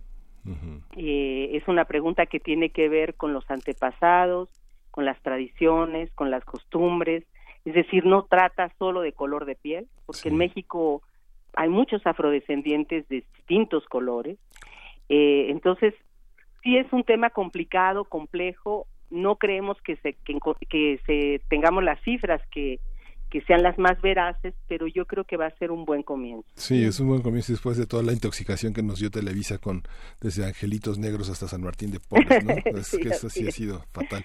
Muchas gracias, doctora. Pues estamos aquí a la orden a, este, para seguir esa discusión, para continuar explorando todo este origen. Este, muchos muchos mexicanos venimos de ahí, así que hay que reconocernos en lo que en lo que no sabemos bien qué somos, pero que esta pregunta nos abre la posibilidad de espejearnos, ¿no? Claro que sí, les agradezco mucho porque pues los medios de comunicación son fundamentales para hablar de este tema y que la gente pues entienda que eh, bueno, no es que entienda porque no es un problema de entendimiento, sino que conozca porque es algo que ha sido negado qué es ser negro, qué es ser afromexicano o qué es ser afrodescendiente. Bien, pues, pues muchas gracias, doctora María Elisa Velázquez, por esta conversación y pues sí, estaremos ahí atentos a lo que ocurre en este, en este censo 2020. Hasta pronto. Hasta pronto, gracias, hasta luego. Bien, vamos a ir con música. Vamos a escuchar lo que ya está sonando, en realidad, mira aquí. Sí, vamos a escuchar de Yelimadi Tunkara de Nandinja.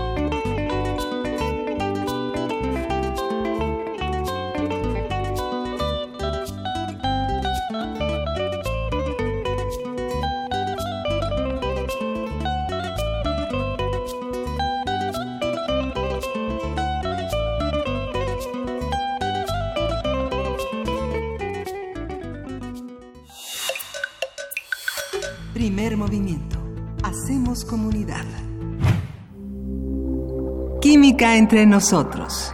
Química para todos.